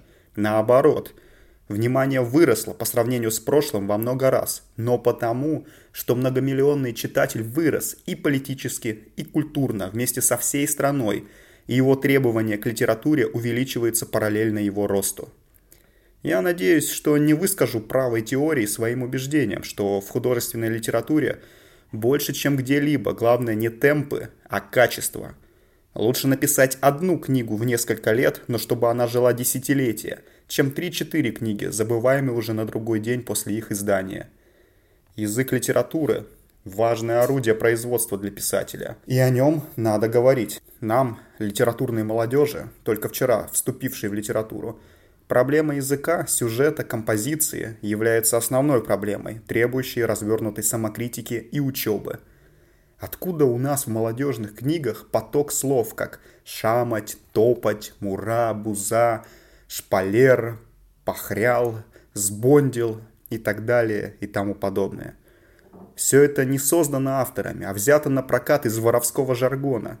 Преступный мир, уголовщина, в целях некоторой конспирации десятилетиями создавал свой жаргон, совершенно непонятный неискушенному слуху. И вот это чуждое пролетариату просочилось сначала отдельными словечками, а затем в большом количестве в обиход и отсюда в литературу. Как видим, язык тоже стал объектом борьбы, и в него заползли благодаря нашему попустительству все словесные паразиты. Почему это стало возможно в годы ожесточенных классовых столкновений? Годы 1921-1922 я, например, и мои товарищи, рабочая молодежь, говорили этим изуродованным языком, сами того не сознавая, у кого его перенимаем. Помнится один случай – мы, группа железнодорожников, разговариваем в губкоме с зав. агитпропом, коммунисткой-интеллигенткой. Она прерывает наше высказывание. «Послушайте, товарищи, что это за слова? Каким языком вы говорите? Я вас не понимаю. Бросьте валять дурака и говорите по-русски». Это нас обидело. Мой приятель высказался за всех. Очень извиняемся, но другому языку не научились, в гимназиях не обучались. Через шесть лет я встретился с этим парнем. Он окончил Харьковский комвуз. Когда я напомнил ему этот эпизод, он снисходительно улыбнулся. Я провел с ним целый день, но не услышал ни одного из прежних слов. Он их вышвырнул из своего обихода, как и многое другое, что оставило нам в наследство старая каторжная Россия. Могут сказать, что писатель должен говорить подлинным языком своих героев. А если эти герои говорят, допустим, на воровском жаргоне, то это не его автора вина. Писать иначе, значит искажать правду. Я думаю, что мы не можем вступать на путь фотографирования. Истинный художник может найти неисчерпаемый источник правдивых, волнующих, незабываемых образов и картин, отражающих нашу действительность и прошлое во всей их многогранности. Без того, чтобы полнозвучный, красочный, богатый русский язык не уродовать. Без того, чтобы на третьей фразе любитель матершины не загибал до седьмого поколения. Что может быть отвратительнее изощренной до предела ругани – Кого из нас не хлещет, как удары кнута, матершина? Это национальная гордость царской России. И все же этот мат, порожденный кабальной беспросветной жизнью прошлого, сейчас иногда так любовно отделывается некоторыми мастерами слова, и все это поглощается молодежью, стремящейся к знанию. Толстой в романе «Воскресенье» рисует царскую тюрьму со всей ее беспросветностью и жутью, рисует проституток, воров – и ни одной матершины или подобного ей. А между тем, как ярко, с какой страшной убедительностью описаны все эти люди. Дело, значит, не в словах, а в мастерстве. Я не представляю себе такой картины, чтобы товарищ Сейфулина или товарищ Гладков и многие другие писатели решились выйти, скажем, на трибуну партсъезда и пересказать слова некоторых своих героев – на это у них не хватит мужества. Язык не повернется, а бумага терпит. Молодежь все это читает, и те, кого жизнь еще не закалила, краснеют от стыда за автора. Талантливо написанная книга, насыщенная художественной правдой, переживает своего автора. Я думаю, это мечта каждого писателя. И вот будущему поколению, рожденному в социалистическом обществе, освобожденному от всей грязи раздавленного революцией старого мира – мы, непосредственные участники и свидетели величайшей в мире пролетарской революции, оставим им в наследство наряду с хорошими художественными ценностями всю эту словесную бытовую накипь. Мы, литературная молодежь, учимся у мастеров, и часто их ошибки становятся нашими ошибками. Критика – это правильное кровообращение, без нее неизбежны застой и болезненные явления. Я вспоминаю, с каким волнением читал первую критическую статью Товарищ Любимого в журнале «Книга молодежи», орган ЦК ВЛКСМ номер 12 за 1932 год. В этой статье под заголовком «В активе комсомольской литературы» товарищ Любимов подверг критическому разбору первую книгу моей повести «Как закалялась сталь». Я думаю, что товарищ Любимов не обидится на меня за то, что я подвергаю критике его критическую статью. Это полезно нам обоим. Я кое-чему учился у него, а из последующего он тоже сделает свои кое-какие выводы. Наряду с ценными указаниями на недостатки книги, с конкретным разбором неудач сюжета товарищ Любимов пишет. Если первые части книги написаны ярко, то в дальнейшем наряду с художественно сильными яркими местами имеются провалы. Недоработанность. Сухо, хроникально написаны куски, отрывки.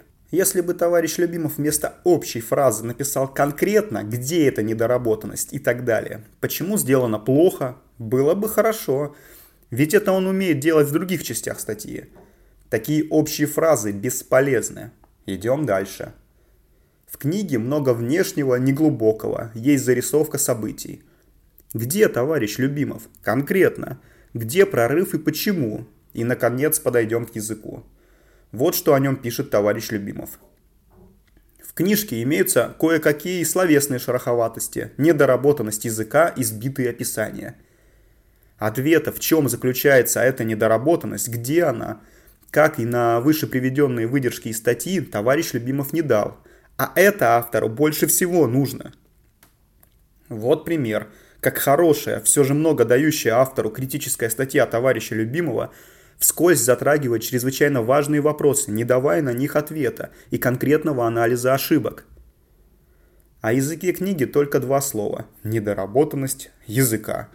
Я этим примером хочу сказать товарищам, работающим на критическом фронте, выбросьте из своих статей общие фразы. Объявите им войну, как объявлена война всем извращениям языка. Пусть каждая фраза будет конкретна, а не вообще.